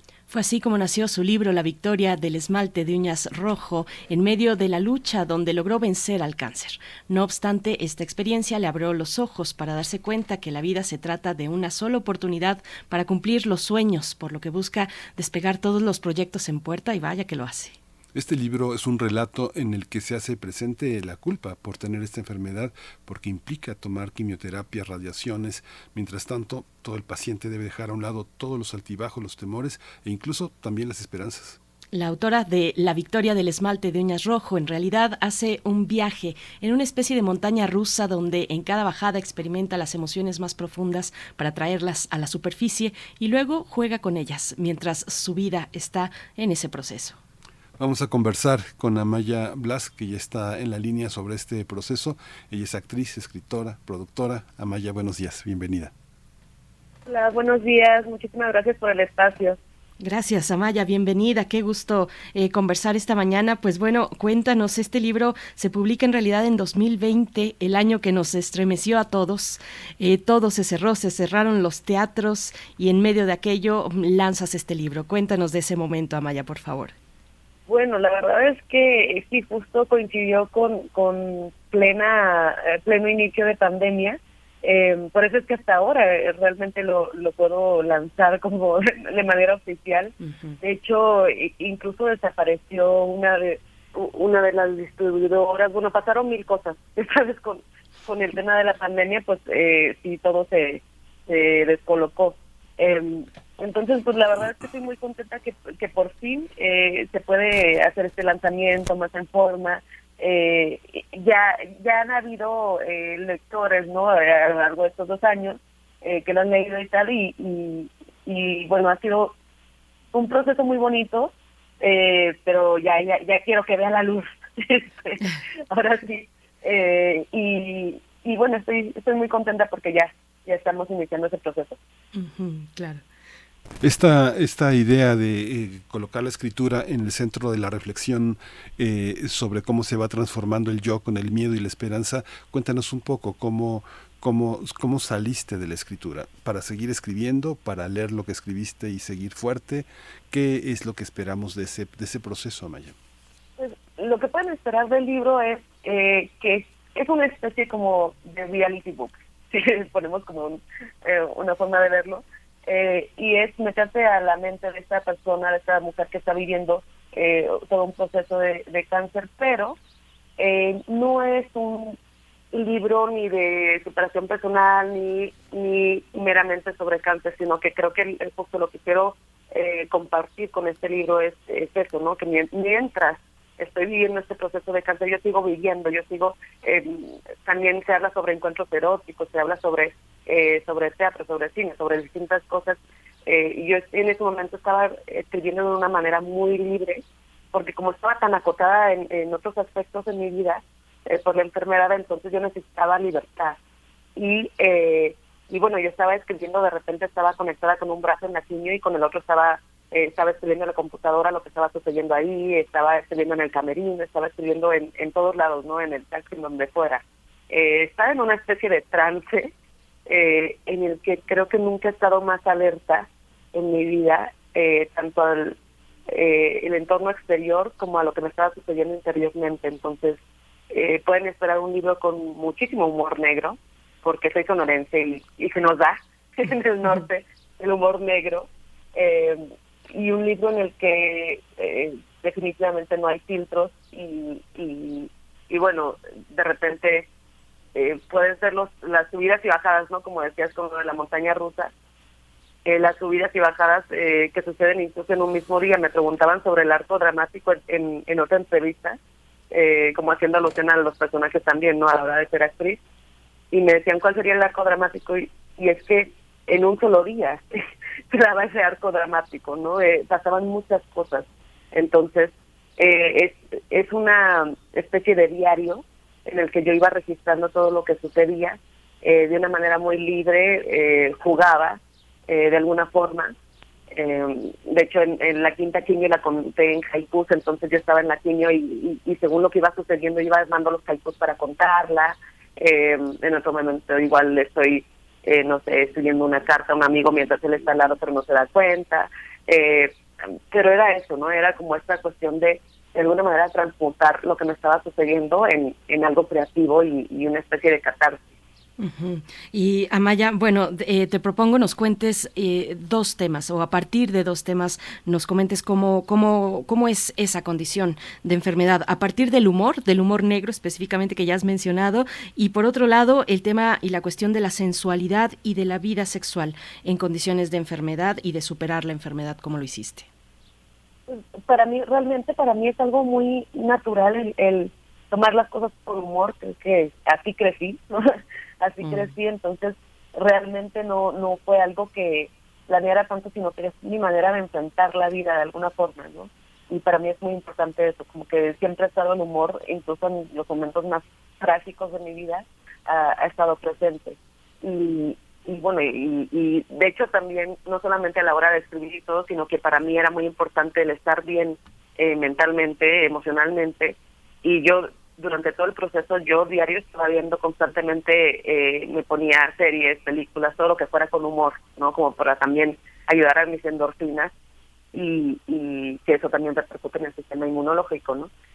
Y, y bueno, y por otro lado el tema, el tema erótico, eh, pues creo que el, el mismo erotismo quiere decir pulsión de vida, ¿no? Entonces para mí era muy importante eso, el que, el que la vida sigue, eh, siento que hay como este estigma en, en, en la palabra cáncer, ¿no? Y que cuando se habla de cáncer nunca se trata el tema del erotismo, nunca se trata de el, el tema de, de una persona que que eh, sí tiene cáncer, pero que los deseos siguen y eh, y, y el deseo sexual sigue también, ¿no? Eh, para mí era muy importante eso, el, el yo no pongo mi vida en pausa para ver si me curo y entonces ya después sigo, ¿no? Creo que eh, no no sabemos cuánto tiempo vamos a estar aquí entonces y, y eso independientemente de que tengas cáncer o no tengas cáncer o no o sea puedes cruzar la calle y te atropella un coche no entonces para mí era muy importante eso el decir la vida no se pone en pausa. El, el- la vida sigue y entonces yo voy a seguir eh, como pueda no eh, intentando disfrutarla lo más que pueda. Claro fue un proceso muy duro sí pero eh, nunca estuve en cama, por ejemplo, ¿no? O sea, todo el rato intentaba seguir haciendo teatro, eh, no sé, aunque me trajeran con el tapabocas, porque me trajeron seis meses con, con tapabocas, eh, pues ahí andaba yo en el bar de jazz, ¿no? De todas formas, era eso, era no se pone la vida en pausa. Sí, sí, es muy bello tu libro, es muy bello el testimonio porque además este es evidente con todo esto que dices del erotismo, de la vida, del placer, de la libertad, que eres una mujer habitada por el teatro. Yo creo que ese es el desafío, este darnos cuenta de que la muerte va a llegar, pero que estamos habitados de una enorme cantidad de vida. Y lo que es interesante también, Amaya, es como mucha gente nos dice, vente, ya deja de leer, deja de escribir, vente a vivir, eh, sin pensar que una manera de vivir es una manera de escribir. Este, es así, ¿verdad o no? Perdón, perdóname, es que se escuchó muy lejos. No, te decía que estar habitada por el teatro es una manera también de responder a muchas de las interrogantes que te presentó la vida, entre ellas el erotismo y entre ellas la libertad. Te digo que mucha gente te dice, vente a vivir, deja de escribir, deja de leer, cuando el ámbito de la vida también es ese, escribir. Claro, claro, por supuesto, para mí, eh, y además, si no, no es como que, a ver, es algo que estás disfrutando hacer, ¿no? Eh, Es parte de, de, lo que haces y, y, para mí, de hecho, eh, parte de mi vivencia fue muy importante eh, por ejemplo, en este proceso, el, el escribir para mí fue eh, casi que necesario eh, para eh, para lo que me estaba pasando, ¿no? Era una forma también de vivirlo, de jugar un poco. Al, al final, eh, justo, ¿no? Desde chiquitos estamos con el tema del juego y todo, pero yo me siento muy afortunada porque al ser actriz entonces sigo jugando todo el rato, ¿no? El, el juego siempre está presente en mi vida, entonces eh, para mí es parte de, de, vivir eso, ¿no? El, parte de, vivir es contar historias, es, eh, bueno, vivir las historias también, ¿no? Eh, pero contarlas y, y sí, incluso a través también de los personajes de ese año, fue muy curioso porque yo estaba haciendo un, eh, empecé a hacer un proyecto que produce Silvia Pasquel, que todavía sigue el proyecto, pero en ese momento se llamaba El Último Aliento. Y todos los personajes que yo hice ese año tenían que ver con la muerte de manera muy curiosa, que siempre se dice que los personajes se buscan. Eh, y entonces también era eso, ¿no? A través, a través de los personajes que estaba trabajando también iba viviendo cosas y entendiendo cosas y explorando eh, cuestiones, ¿no? Entonces, eh, sí, es, es parte de la vida. Y Amaya, bueno, es tu primer libro, te conocemos pues desde la actuación, desde, también como productora, eh, pero cuéntanos pues cómo fue, cómo se hizo ese primer vínculo eh, ya más conscientemente con, con la escritura, tu, tu, relación, tu historia con la escritura es un territorio que al ser actriz pues no te es ajeno, pero sí es vivir el texto desde otro lugar, ¿no? Como autora en esta ocasión.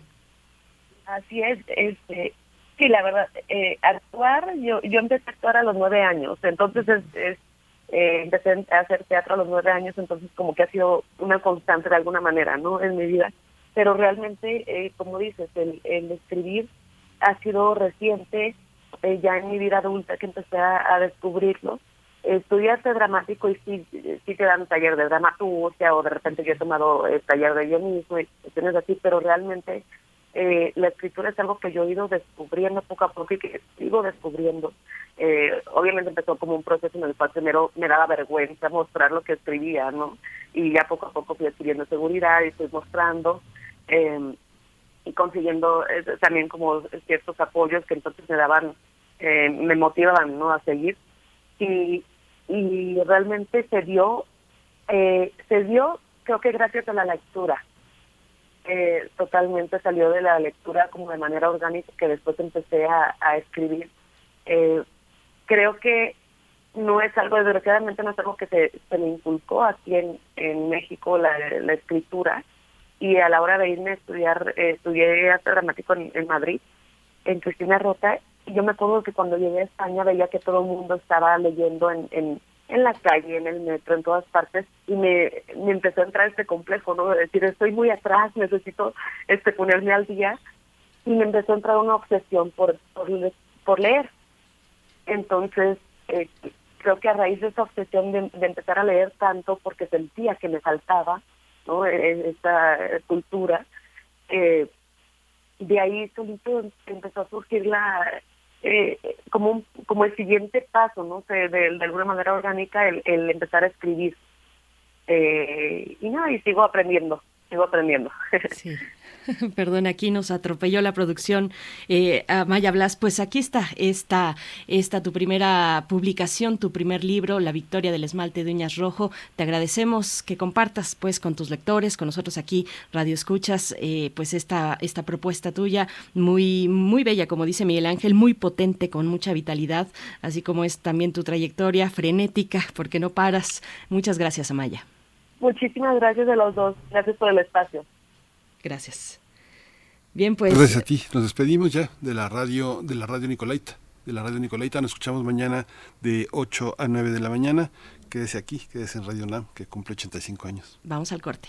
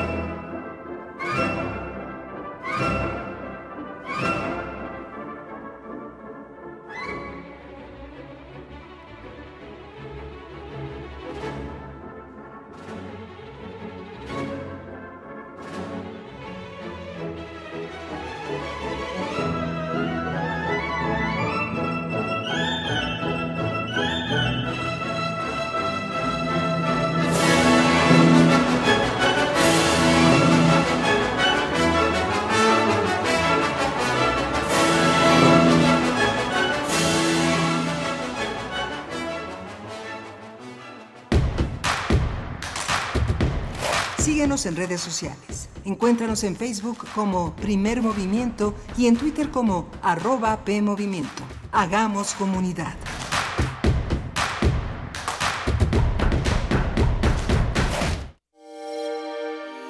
Hola, soy Gustavo Sainz y estoy en descargacultura.unam.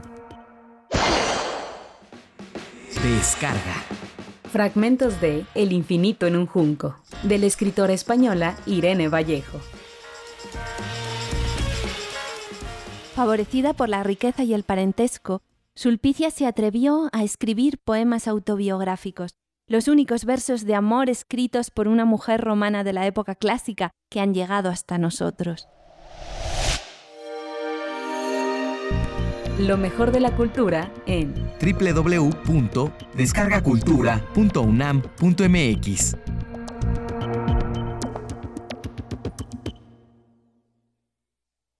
Nuestra obligación es mirar al futuro, imaginar el futuro de México, definir el futuro de México, hacer el futuro de México. Para eso estamos aquí. Nuestro camino es claro. El futuro es naranja. El futuro es movimiento ciudadano.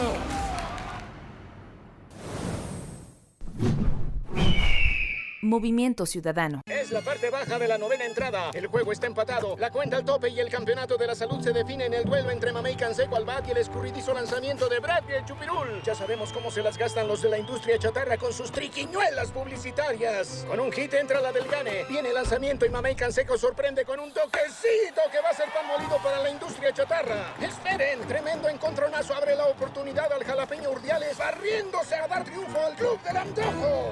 Como nosotros y ponte saludable. Yo soy irregular, ¿ok? Irregular tampoco es que tenga tres pezones. Lo de las dos vaginas es normal. O sea, a mí no me baja cada 28 días, me baja cada 28 meses. A mí tarda tanto en bajarme que cuando me baja ya está en moronga. Listo para el taco, ¿no? El humor ha llegado al festejo de aniversario. Aquí, otra risa es posible. Stand Up Feminista. Martes 14 de junio a las 20 horas, Sala Julián Carrillo. Entrada libre. Transmisión por el 96.1 de FM, Radio UNAM. Experiencia sonora. Encuentra la música de primer movimiento día a día en el Spotify de Radio UNAM y agréganos a tus favoritos.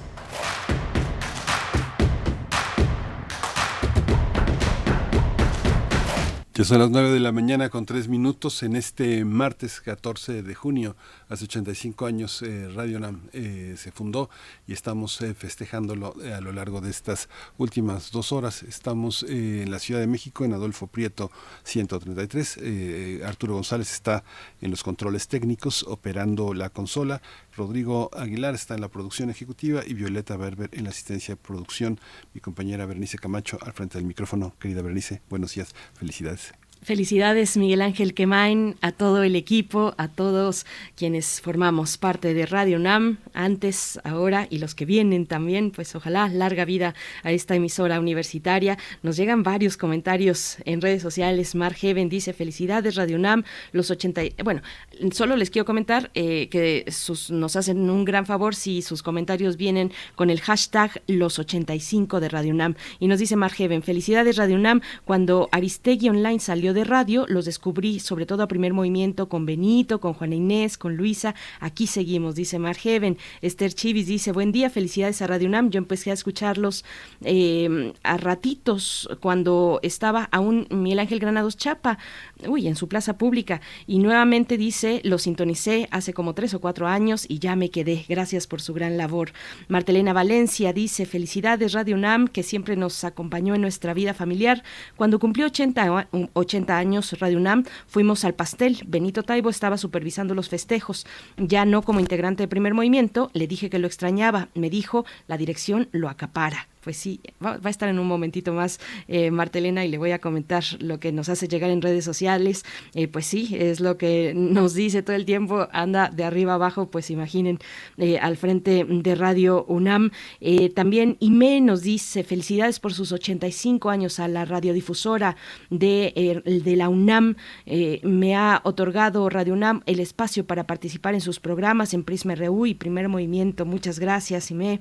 Nos dice también Javier Ramírez Amaro, muchas felicidades, querida Radio UNAM, por otros 85 años en libertad. Abrazos para todos los que forman este maravilloso espacio comunal y arroba a Benito, Benistófeles, en su cuenta de Twitter. Mm, Carla Salazar nos también se une al festejo y además nos presume con una fotografía hermosa de algún lugar de Tamaulipas, con un mar bellísimo. Dice, desde un lugar de, de Tamaulipas nos unimos al festejo de nuestra amada radio Radio UNAM. Bueno, pues sí, eh, varios, varios comentarios. Armando Cruz, un Goya por los 85 años de Radio UNAM.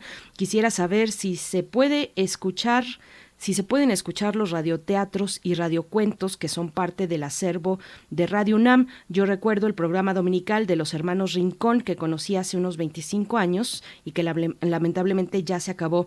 Pues Armando, eh, Armando Cruz, que nos escribe desde Morelos, fíjate que sí se pueden escuchar algunos, no sé si ya estén todos, porque son una selección de poquito más de mil radioteatros, radiodramas en general, producciones de ficción sonora, los que se cuentan en este acervo de Radio UNAM. Así es que bueno, es una barbaridad y es un trabajo pues que lleva su tiempo, que ha realizado Carmen Limón, Yolanda Medina, eh, encabezando un equipo más grande pero que, hay, eh, que, que, sí nos ha comentado Carmen Limón. Va a estar con nosotros en unos momentos y ella nos podrá comentar ya más con precisión cuáles son, si faltan algunos por subirse, pero hay varios arriba eh, en, el, en, el, en el sitio de podcast de Radio UNAM, radiopodcast.unam.mx. Y bueno, eh, Carmen Valencia nos manda también una postal de un aniversario del 79 aniversario, pues ya hace seis años, Carmen Valencia, muchas gracias.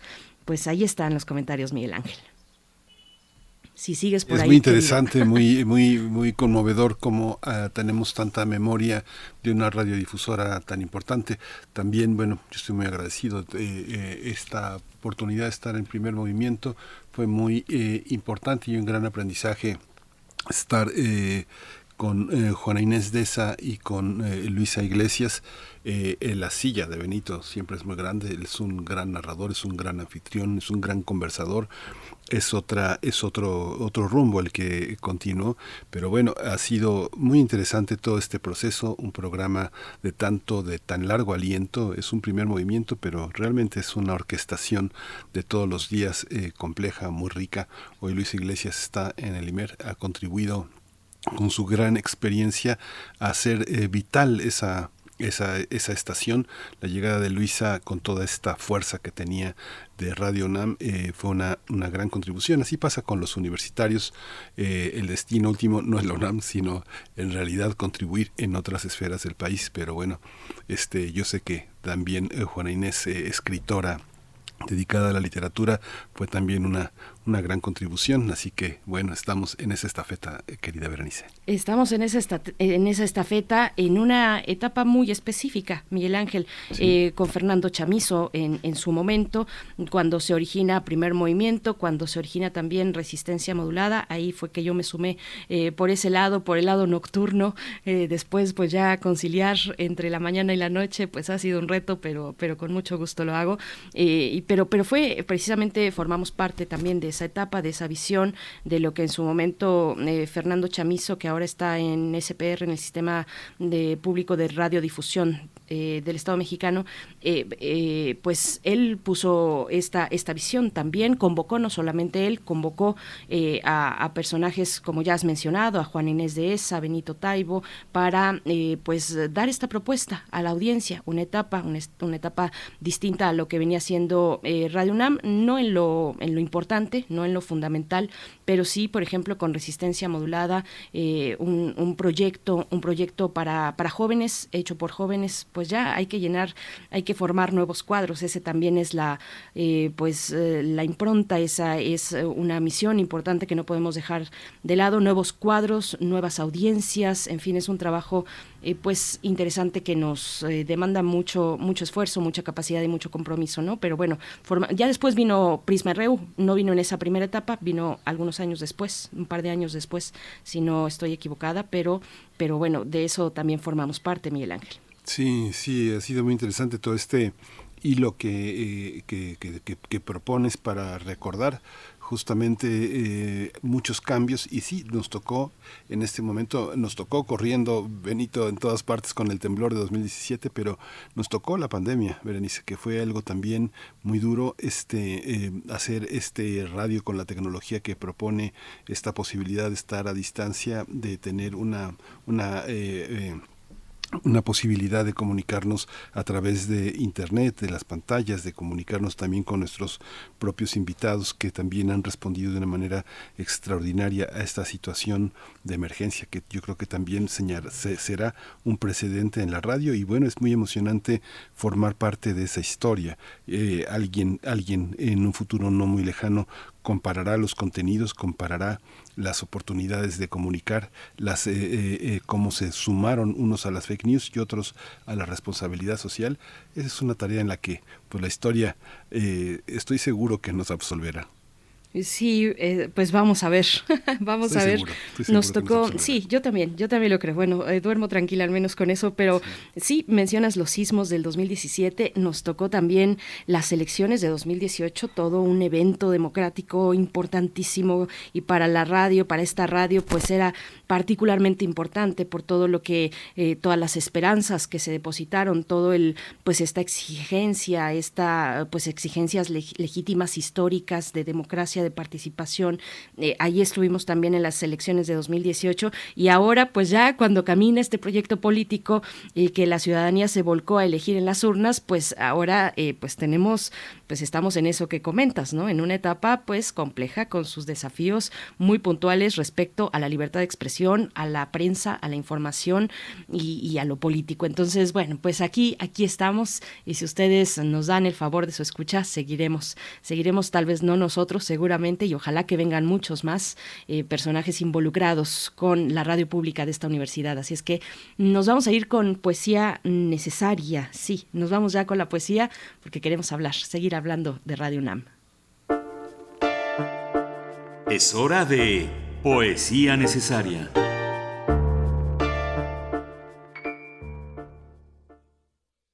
Y digo entonces, para no estar tan solo, que esta es mi voz, no otra, la que se duerme en ti, soledad en mi casa, de terrestre ceniza y flor remota, y desde ti me nombro puerta quemada, ojo que el amor se ha comido, topacio de la oscura violencia, mordedura del hombre donde acaso estuvo alguna vez el paraíso.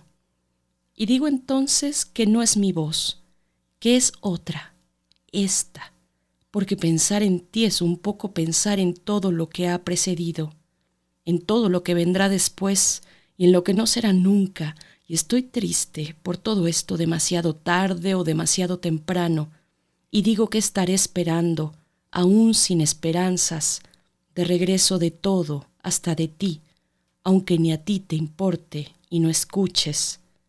Salí a reconocerme en la ciudad y me encontré de pronto convocado, vuelto a punta de pies hasta mi origen. Puedes vestirte ya, náufrago de mi niñez.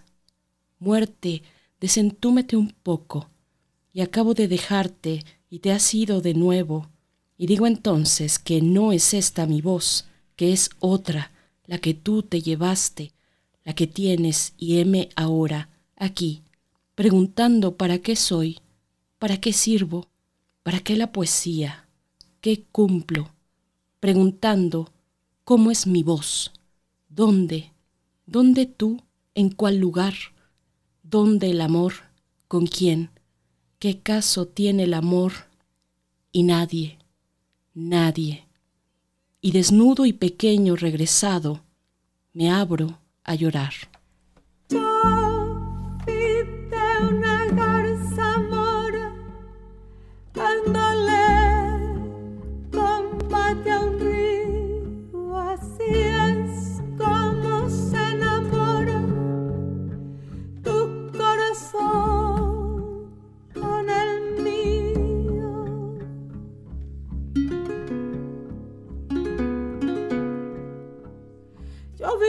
Garza mora dándole combate a un río. Así es como se enamora. Así es como se enamora tu corazón con el mío. Tu corazón con el mío.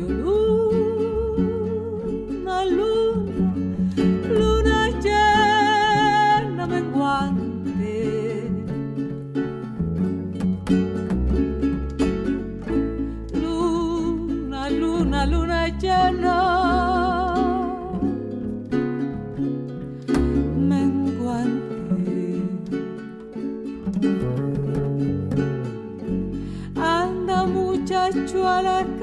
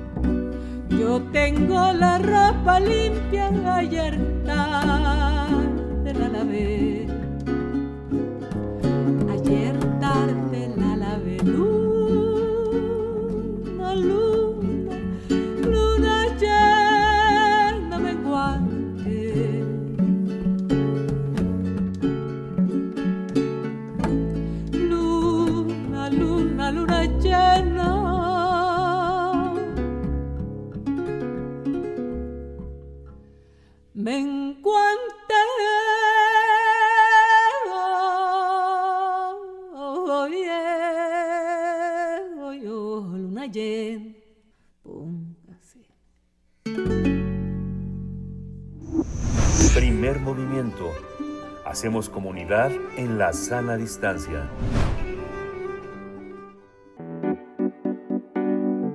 La mesa del día. Radio UNAM cumple este martes 14 de junio 85 años. A lo largo de más de ocho décadas, la emisora de la Universidad Nacional Autónoma de México ha acompañado a nuestra casa de estudios a cumplir con sus tres funciones sustantivas, la docencia, la investigación y la difusión de la cultura. Desde su primera transmisión el lunes 14 de junio de 1937 en el Anfiteatro Simón Bolívar, cuando Alejandro Gómez Arias declaró inauguradas sus operaciones en el Centro Histórico de la Ciudad de México, Radio UNAM ha sido un referente por su acervo que contiene la memoria sonora que da cuenta de la historia contemporánea de México. Radio UNAM llega a su 85 aniversario celebrando con dos registros Memoria del Mundo UNESCO México, que se trata de Foro de la Mujer, primer programa radiofónico feminista en México, y 60 años de contar historias, la colección de radiodramas impulsado por Max Au en la década de los 60. Vamos a conversar sobre este octagésimo quinto aniversario de Radio UNAM, su legado y memoria sonora. Nos acompaña Benito Taibo, director general de Radio UNAM. Querido Benito, ¿cómo estás? Muy buenos días, felicidades. Hola, Bere, felicidades a todos los que hacen la radio, todos ustedes que diariamente dan lo mejor de sí mismos. Miguel Ángel, un enorme abrazo. Gracias, Benito. Gracias, eh, Carmen Limón, que está también ya en la cabina. Ella es la subdirectora de evaluación, programación y planeación en Radio UNAM, el arquitecto que la arquitecta que está en la memoria del, del mundo, que es eh, uno de los programas fundamentales que nos sostiene en lo internacional. Carmen Limón, buenos días. Hola, ¿cómo están? Buenos días. Felicidades a todos. Gracias, Carmen Limón. Y por mi parte también presento a Yolanda Medina, jefa de la Fonoteca Alejandro Gómez Arias de Radio UNAM. Yolanda, Yola, querida, ¿cómo estás? Buenos días. Buenos días a todos, buenos días, felicidades. 85 años se dicen muy fácil, pero son muchos años. Felicidades para todos.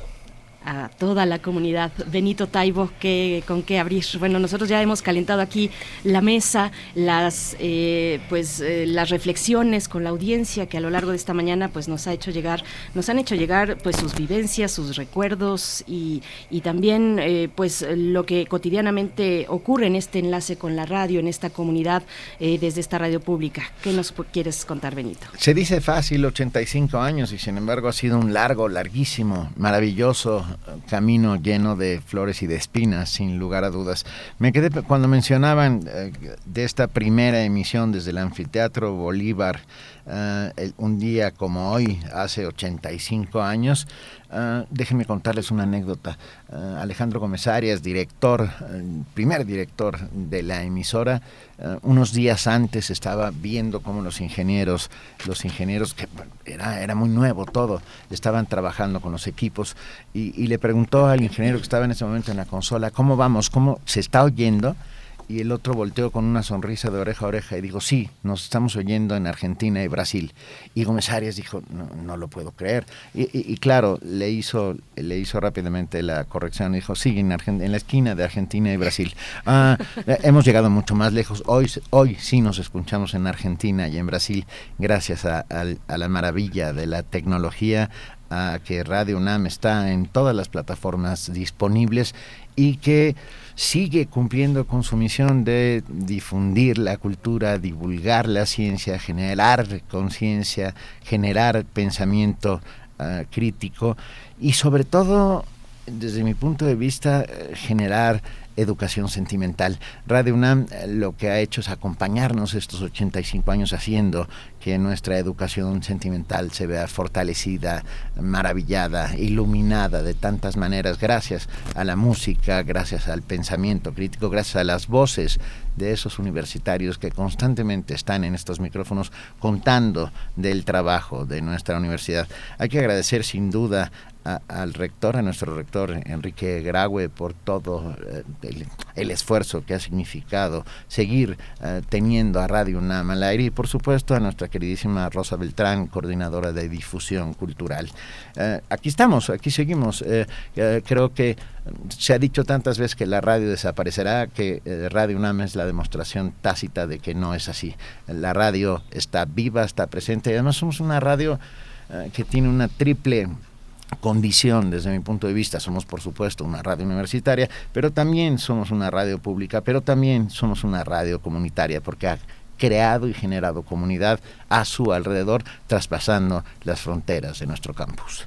Sí, Benito, y nos vamos, nos vamos a seguir contigo en esta primera parte de la charla para que después vayas a atender pues todo el, el, programa. Toda la ropa que hay que lavar. Toda la ropa que hay que lavar y que tender, Benito Taibo. pues pero cuéntanos un poco más de esa ropa que hay que lavar y tender, eh, los desafíos de hoy de, de Radio UNAM. Bien, estamos eh, integrándonos a las nuevas plataformas. Radio es radio, aunque esté en, en, tu teléfono. Radio es radio, aunque esté en tu, en tu internet. Radio es radio, aunque sea escuchada por uno y luego contada a otro. Ah, creo que ese es, ese es un símil, una suerte de metáfora muy, muy bella, ¿no? La radio está viva, permanece. Eh, hemos trabajado intensamente en los últimos años, ustedes son una muestra fehaciente de ello y, generado contenidos que tienen que ver con nuestro tiempo, contenidos que tienen que ver sin duda con la pandemia. Ahí está Hipócrates 2.0 eh, puntualmente respondiendo. Eh, hemos trabajado muchísimo con el tema de género, escuchar y escucharnos, entre otras de las muchas producciones que se hacen en Red eh, hemos puesto la mirada, dado el micrófono a la resistencia de los pueblos indígenas con Xochicóscatl, por ejemplo, este gran programa que hace nuestro queridísimo Mardonio Carballo. Creo que estamos ocupándonos, y por supuesto con primer movimiento, con Prisma RU, con, resistencia modulada, eh, preocupándonos y ocupándonos de las inquietudes que genera nuestro tiempo. Eh, y, yo creo que eso es lo que es Radio UNAM, la voz de la voz de la universidad. Fíjate, Benito, que hace a principios de los 90 eh, me, tocó preguntarle a Heiner Müller eh, qué hacía como director del Berliner Teatro, ¿no? Me decía, es que me encargo de que haya papel en el baño, de que se firmen las vacaciones, de que todo la, de que suban y bajen los, los telones. Y le digo, ¿y no le agobia mucho eso? Me dice, no, no me agobia, porque antes, eh, pienso que antes de mí estuvo Bertolt Brecht. Entonces, este, eh, ¿dónde está sentado, Benito? ¿Quiénes han estado en esa No, bueno, estoy sentado en un sitio, en, un sitio, en, en una silla enorme que yo intento llenar, aunque sea mínimamente, poniendo, teniendo papel en el baño, logrando que sucedan, que sucedan, logrando que sucedan las cosas, porque quienes hacen suceder las cosas son otros, son todos ustedes, son quienes están en la producción, en la conducción, en los controles, eh, eh, técnicamente, los ingenieros, eh, nuestra espectacular fonoteca, nuestra discoteca, o sea, es un trabajo enorme que hecho por muchas personas que, que además lo digo, lo hacen con una inmensa pasión. Si hay algún lugar en este país donde la camiseta está bien puesta y dice RU, es, es aquí, justamente en Radio UNAM. Yo, yo no he visto a un grupo de gente tan comprometida, tan valiosa y tan consciente de su trabajo como los como todos aquellos que hacen Radio UNAM y a los cuales felicito. Tenemos 85 años y esperemos llegar a muchos más. Sí, es el gran puesto, es un gran puesto, pero al mismo tiempo ser el director de Radio UNAM es el puesto más modesto, ¿eh? Pues sí, digo, hago, hago, hago mi mejor esfuerzo, pero eh, somos un equipo y, y el 90% de las decisiones que se toman son consensuadas por el bien de la radio. ¿no? Eh, evitamos de muchas maneras las estructuras verticales y, vamos hacia la horizontalidad de qué es lo que más le conviene al radio, no lo que más le conviene al, al que está sentado, eh, que es el que tiene que poner el papel en el baño. Benito, vamos a profundizar más adelante con Carmen y con Yola, pero antes de que te nos vayas, cuéntanos un poco de pues lo que significa este reconocimiento de la UNESCO para Radio UNAM como Memoria del Mundo desde México. Dos reconocimientos. En tres años hemos recibido dos reconocimientos, pero prefiero que sean ellas quienes lo hablen. Ah, Yolanda Medina y Carmen Limón, que fueron las creadoras del, del del, del, trabajo y de la investigación para poder llegar hasta ahí. Ah, la verdad es que nos enorgullece enormemente. La UNAM tiene siete u ocho eh, eh, reconocimientos de este tipo, Memorias del Mundo, y dos de ellos son, son, son de Radio UNAM. Eh, esto solo habla de, de la importancia que tiene nuestra radio como espacio espacio de conservación de nuestra memoria sonora. Somos, somos sin duda eh, el espacio privilegiado de conservación de la memoria de la universidad y de la memoria de nuestros tiempos, porque por estos micrófonos pasaron toda la inteligencia de, del siglo del siglo XX y, por supuesto del siglo XXI y lo sigue haciendo. Ah, eh, es, es, es un enorme orgullo saber que todos esos que hablan en estos micrófonos desde la universidad luego son llamados a un montón de lugares a dar esas opiniones, porque son opiniones que, que, provienen de nuestra máxima casa de estudios y por lo tanto que son generadoras de conciencia crítica. Así que eh, es un orgullo, un privilegio y una inmensa responsabilidad. Pues Benito Taibo, por último, una reflexión que no puede pasar de largo, la radio pública, la radio universitaria en el contexto de pandemia. Vamos a las 10.30 de la mañana, estarás junto con nuestra querida María Ángeles Comezaña, precisamente en una, un conversatorio, literatura y pospandemia, radio y pospandemia, Benito. Sí, y Oscar de la Borbolla, que, conducirá, moderará este, este curioso espacio que vamos a hacer. Sí, durante la pandemia eh, la radio se convirtió en un elemento, eh, en un elemento de cohesión eh, en una suerte de tabla de salvación para el momento del naufragio. A pesar del apocalipsis que estaba alrededor, la radio estuvo ahí siempre presente y, ganó un montón de adeptos y de radioescuchas durante el tiempo que sucedió, porque, eh, porque lo que estaba haciendo era eh, poner en el lugar las cosas que se necesitaban para aquellos que los necesitaban. Quiero decir, un puente de un puente en todos los sentidos para quitar inquietudes, para, que, para, para, para tranquilizar en medio de las falsas noticias que todos los días nos estaban asaltando. Y bueno, aquí tuvimos todo el tiempo a, científicos eh, que, que, que nos tranquilizaban diciendo Perdón, voy a citar un poco a, Yuval Harari, el, filósofo israelí, que cuando comenzó todo esto, eh, comenzó diciendo, tranquilos, no es la peste negra, no, no, es, no, es, no estamos en la Edad Media.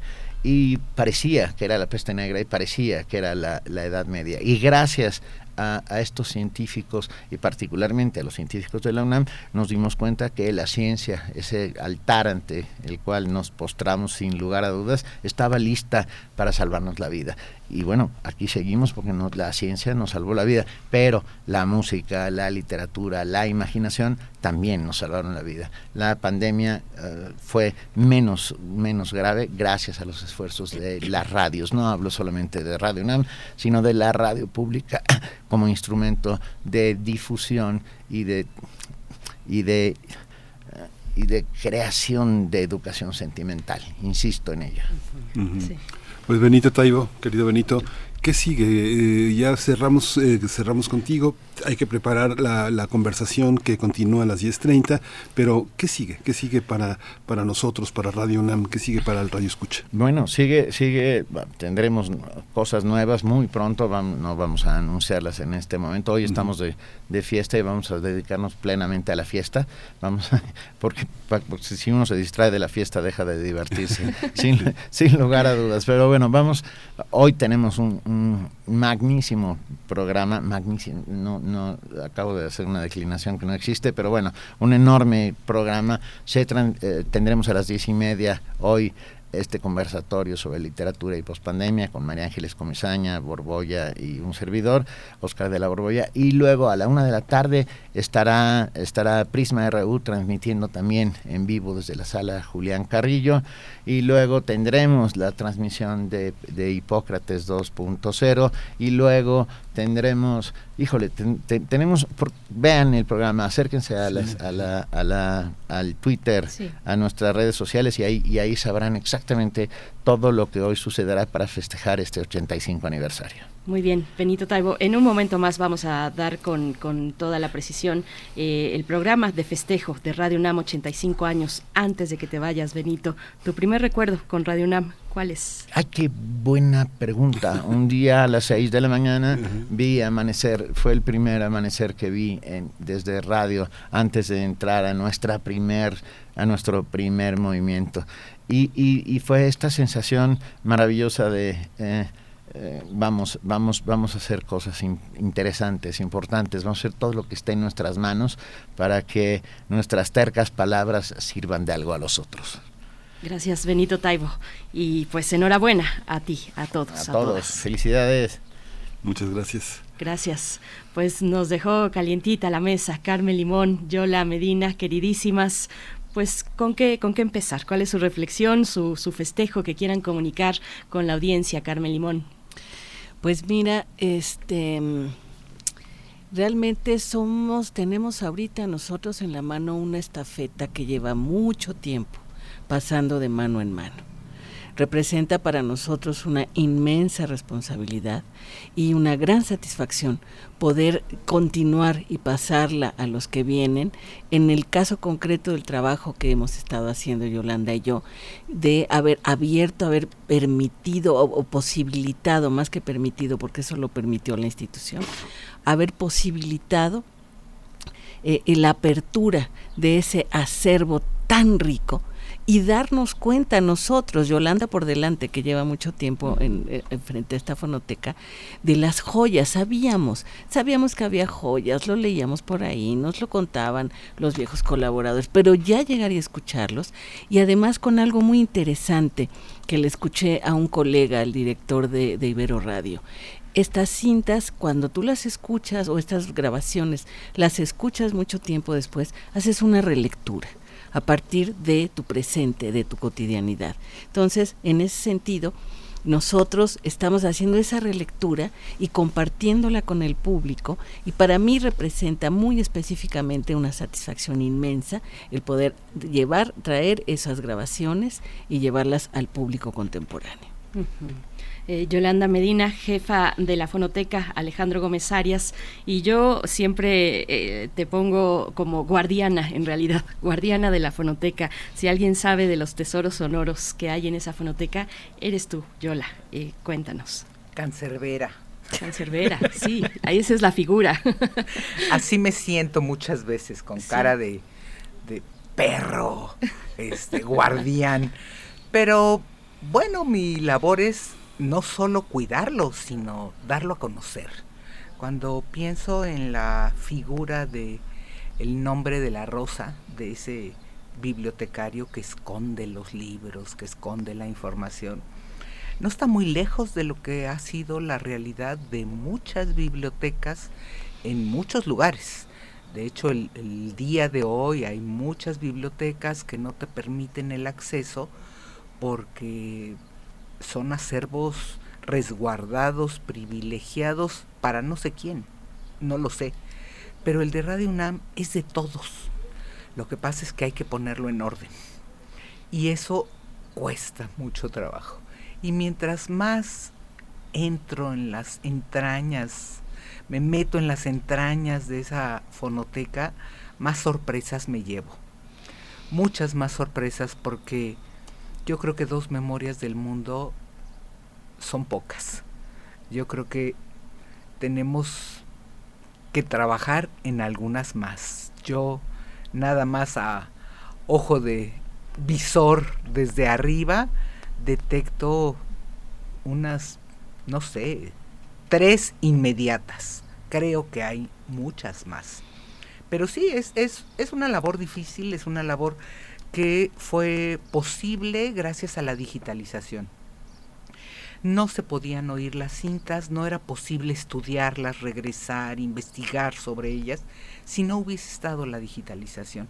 La digitalización empezó en el 2010 bajo un convenio que tenemos con la Fonoteca Nacional, en donde salimos ganando las dos partes.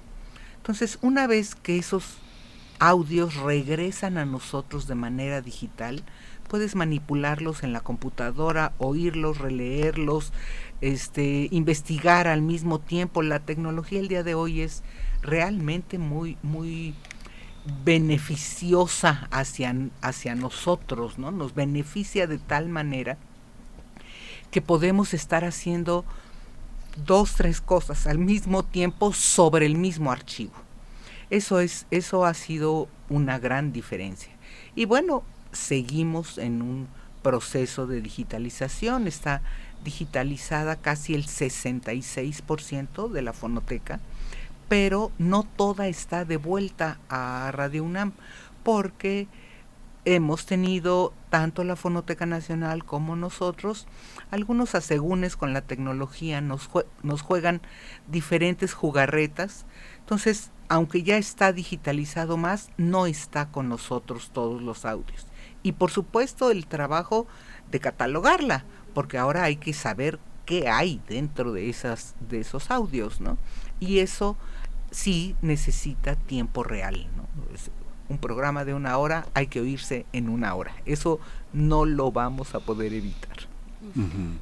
Hay, una, hay un aspecto, Yolanda, ahora que dices lo de la digitalización. Por supuesto, el archivo de Radio UNAM es muy pequeño en relación a otros, a otros archivos eh, eh, enormes. El archivo, por ejemplo, en el Archivo General de la Nación, un día llegó a, TV, a, la televisión educativa en el tiempo de Calderón, llegó un, un hombre con muy buena voluntad diciendo, vamos a digitalizar todo.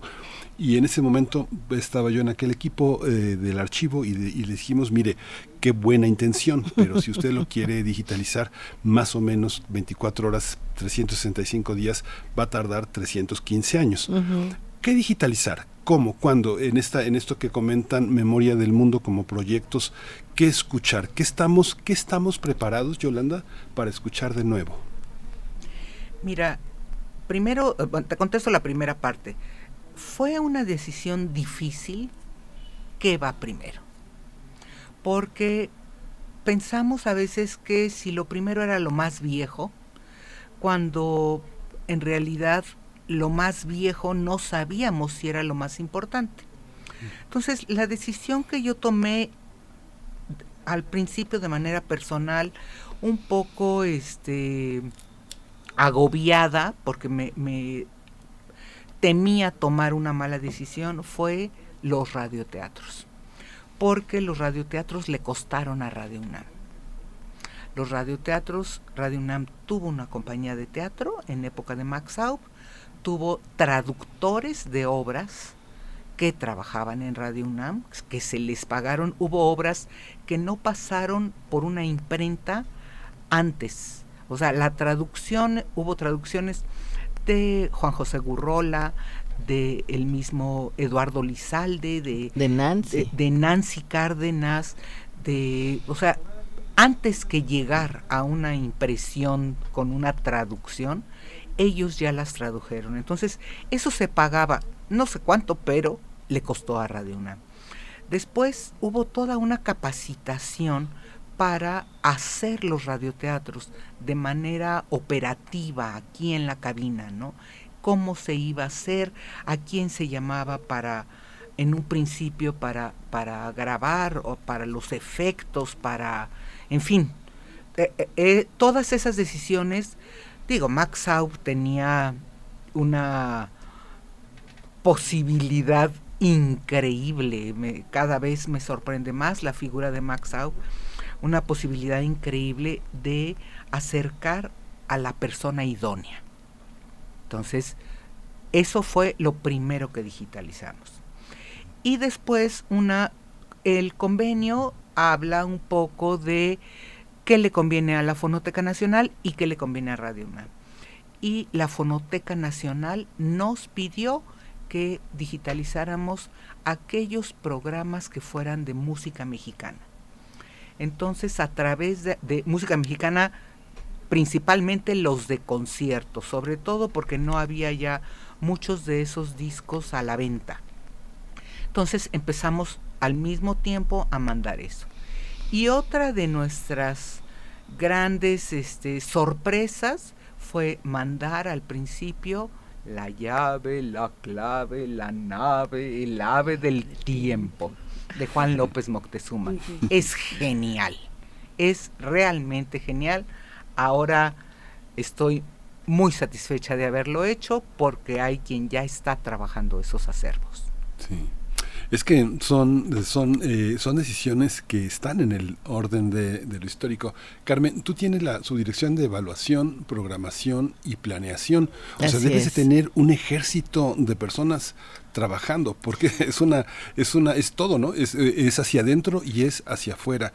Programar y planear es el presente y al mismo tiempo tener una memoria y, y, pensar en el futuro como la memoria posible del pasado, del pasado mañana. ¿Cómo, cómo, lo, cómo se resuelve esto? Ya, ya gestionaste, queda mucho por hacer, pero ya se gestionaron dos, eh, dos espacios muy importantes para Memoria del Mundo, que es colocar a una radio que tiene recursos muy limitados en el concierto internacional, porque si uno piensa Netherlands Radio, eh, piensa la, la Deutsche Welle, piensa la RAI, piensa Francia Internacional, uff, qué, qué, qué, compromiso, ¿no? Hasta Radio Nacional de España.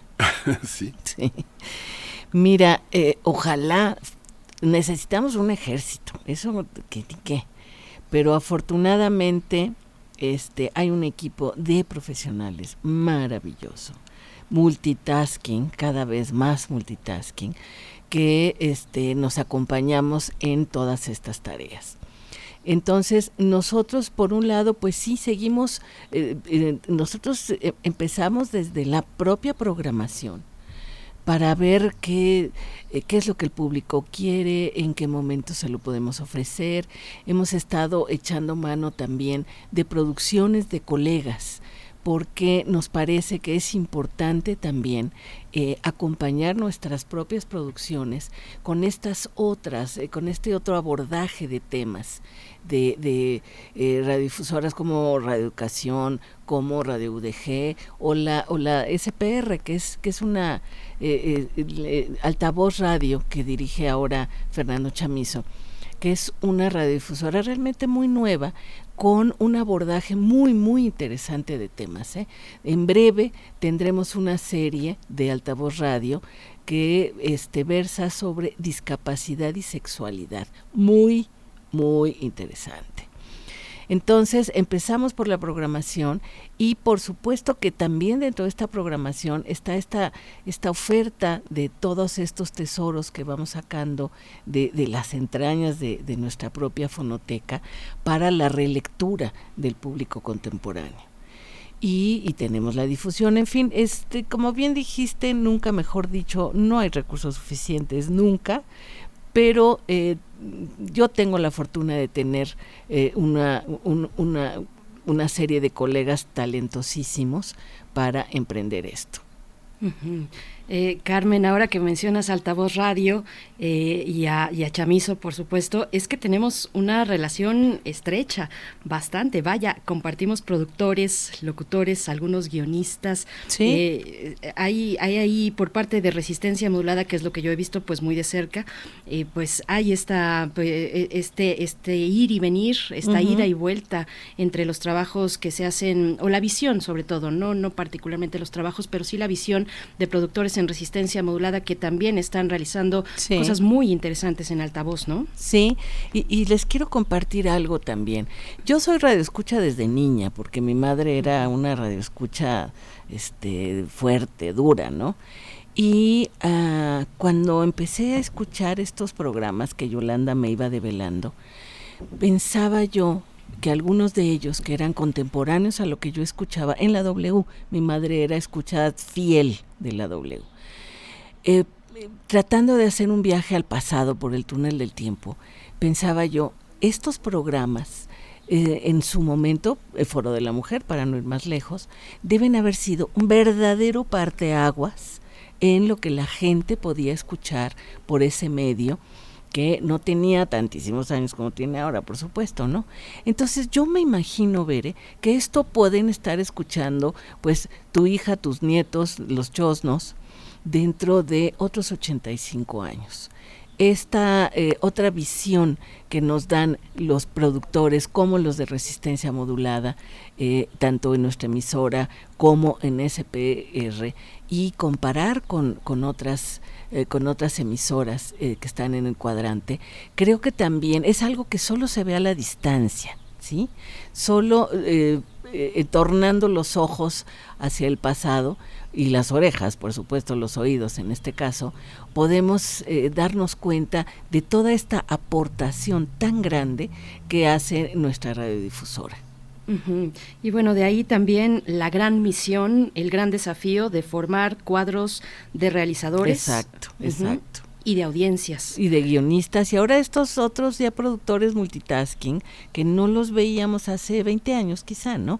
Que eh, dominan este la técnica y dominan el contenido y son narradores eh, este, eh, sonoros. Eh, Yolanda Medina, bueno, hace un momento decretabas prácticamente la llave, la nave, la clave, el ave del tiempo, que para nosotros eh, es un mantra, ¿no? Casi, casi, así lo decimos entre los en los pasillos de Radio UNAM. No sé si todos los equipos, pero el de resistencia modulada no para, no para, insistiendo en esta cuestión.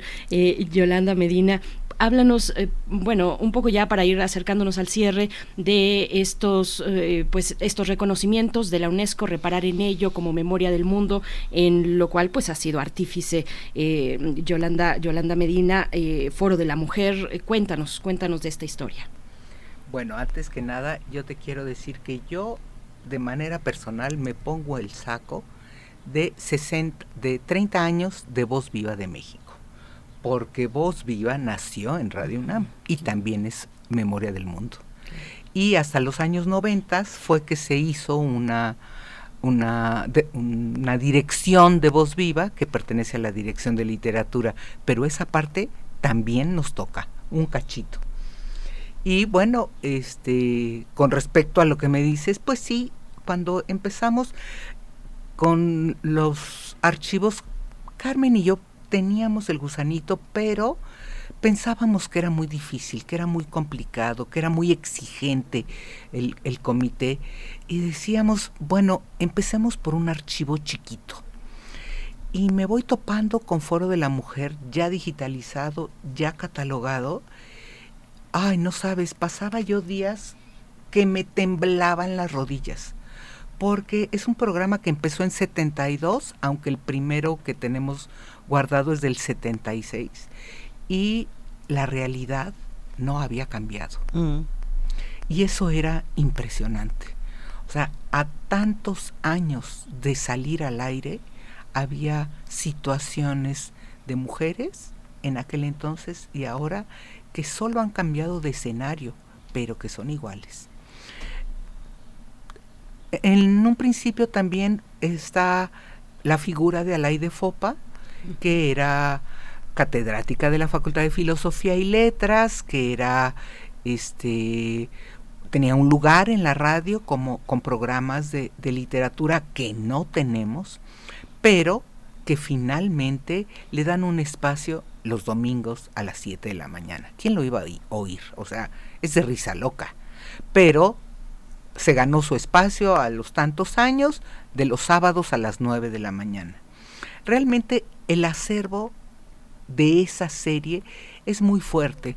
Cuando yo estaba este, revisando todo esto con Carmen, un día caí en la cuenta que en las fechas en las que ella desapareció, yo estaba en Guatemala. Yo había ido de, en una gira a Guatemala y no sabes, en ese momento dije, no, esto tiene que salir porque tiene que salir, no puede ser de otra. Eso me pasó con, con Alay de Fopa. Y con los radioteatros, bueno, pues sabíamos que eran valiosos cuando empezamos también a rumiar la idea, pensamos en la época solo de Max Out, porque es, es un parteaguas los radioteatros de Max Out. Pero empezamos a oír comentarios y decíamos, ¿y tal qué? ¿Y tal otra qué? ¿Y tal? me refiero a series, ¿no? Entonces, muy humildemente nos acercamos al comité y dijeron, o sea, si ustedes van a postular radioteatros, postúlenlos todos. No, bueno. Fue un año de pandemia escuchando radioteatros. Trabajando hasta las 11 Trabajando de la noche el hasta sábado. las Sí. Y después, cuando ya estábamos preparando el documento, no solo los radioteatros, Carmen y yo nos hablábamos en sábados y domingos. Mi mamá estaba sentada a un lado en el sofá y me decía de repente, a ese sí no le entendí nada, lo vas a tener que volver a escuchar, porque era terrible, porque de muchos no había referencia de qué obras eran. Pero empezamos a agregar el acervo, el registro de los radioteatros tiene 1060 radioteatros todos mayores a media hora. Creo que los más pequeños son los entremeses franceses y los entremeses cervantinos que durarán como 20 Ujú. minutos y que de eso hay mucho escrito. Pero la- las obras fuertes son impresionantes. Sobre todo hay mucho que no hay escrito, que es la literatura del horror y del terror en donde está la noche de los tiempos y al final nadie despierta. Algu- en algunas series hay, hay bastante de eso y nos costaba mucho trabajo dar con referente del autor y de la obra. Entonces, bueno, había que escucharlos y entenderlos para poder hacer un, un resumen. Entonces, en ese sentido sí fue complicado, pero no sabes, en el momento en que entregas el documento y que aparentemente ya descansas, empieza otra labor. Que el, uno de los compromisos es ponerlos en la página web. Y la página web necesita ciertas características porque tienen que salir los nombres de los actores, los nombres de los de los directores. Hay series que son el mismo productor, el mismo director y bueno, esas no nos complican, pero hay series que tienen no sé, 200 radioteatros con un diferente director, con diferentes actores cada uno, y eso complica subirla a la página este, web, ¿no?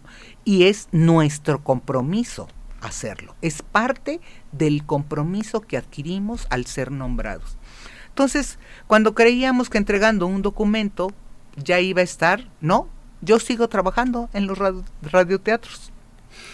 Pues muchísimas gracias. Eh, queda como patrimonio, como responsabilidad también para nuestros radioescuchas el podcast con el que cuenta Radio Nam y querida Yolanda Medina, admirada Yolanda, respetada Yolanda Medina, gracias. jefa de la Fonoteca Alejandro Gómez Arias. Mucha vida, mucha imaginación para seguir eh, respaldando toda esta memoria nuestra. Querida Carmen Limón, su directora de evaluación, programación y planeación en Radio Nam, muchas gracias por todo, por todo tu trabajo, todo tu esfuerzo y por estar aquí.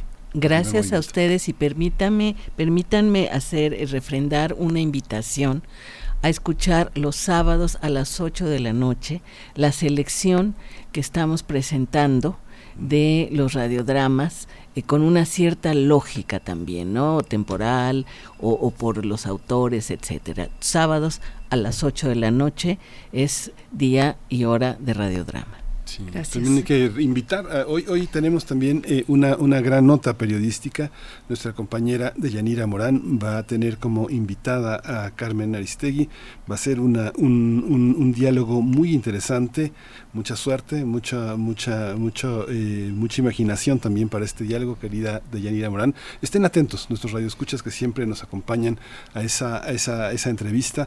Va a ser muy importante, muy importante para el periodismo, para Radio UNAM tener este, este encuentro y esta invitación que se le hace a uno de los personajes de la Radio Nacional eh, que ha tenido una importancia grande en estos últimos años. Berenice.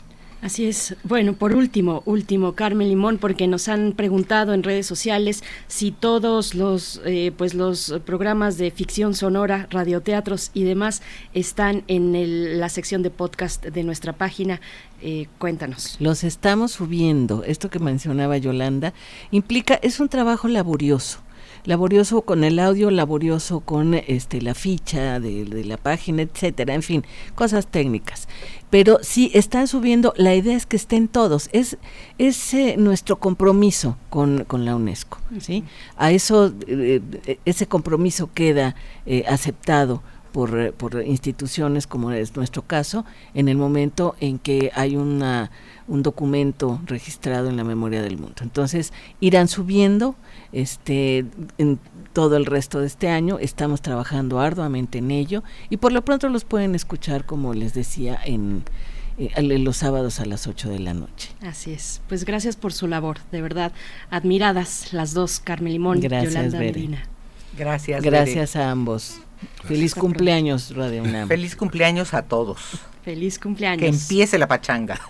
que empiece la pachanga a las 10.30 de la mañana. Eh, en unos momentos más eh, podremos escuchar este conversatorio Literatura y Pospandemia con María Ángeles Comezaña, Benito Taibo en la moderación, Oscar de la Borbolla. Después, como mencionabas, Miguel Ángel en Prisma RU, pues eh, con nuestra compañera de Yanira Morán y todo su equipo, con invitados especiales, grupo musical, mesa con libros para regalos al público. también a las 4 de la tarde a las 16.5 eh, horas, Derecho a Debate dedica su emisión al aniversario de Radio UNAM en la conducción Diego Guerrero eh, y el tema legislación histórica en telecomunicaciones.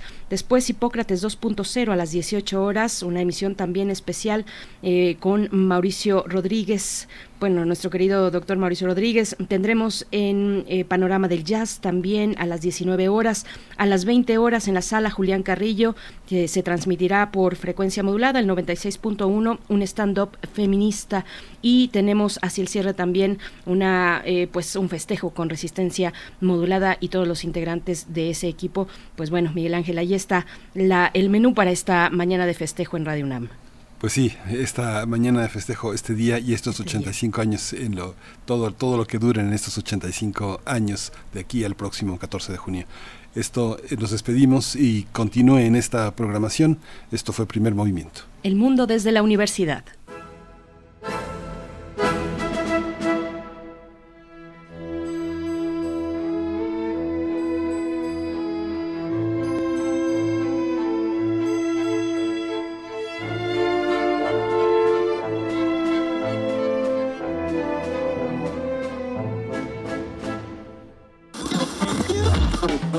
Radio UNAM presentó Primer Movimiento. El mundo desde la universidad. Con Berenice Camacho y Miguel Ángel Gemain en la conducción. Rodrigo Aguilar y Violeta Berber, producción. Antonio Quijano y Patricia Zavala, noticias.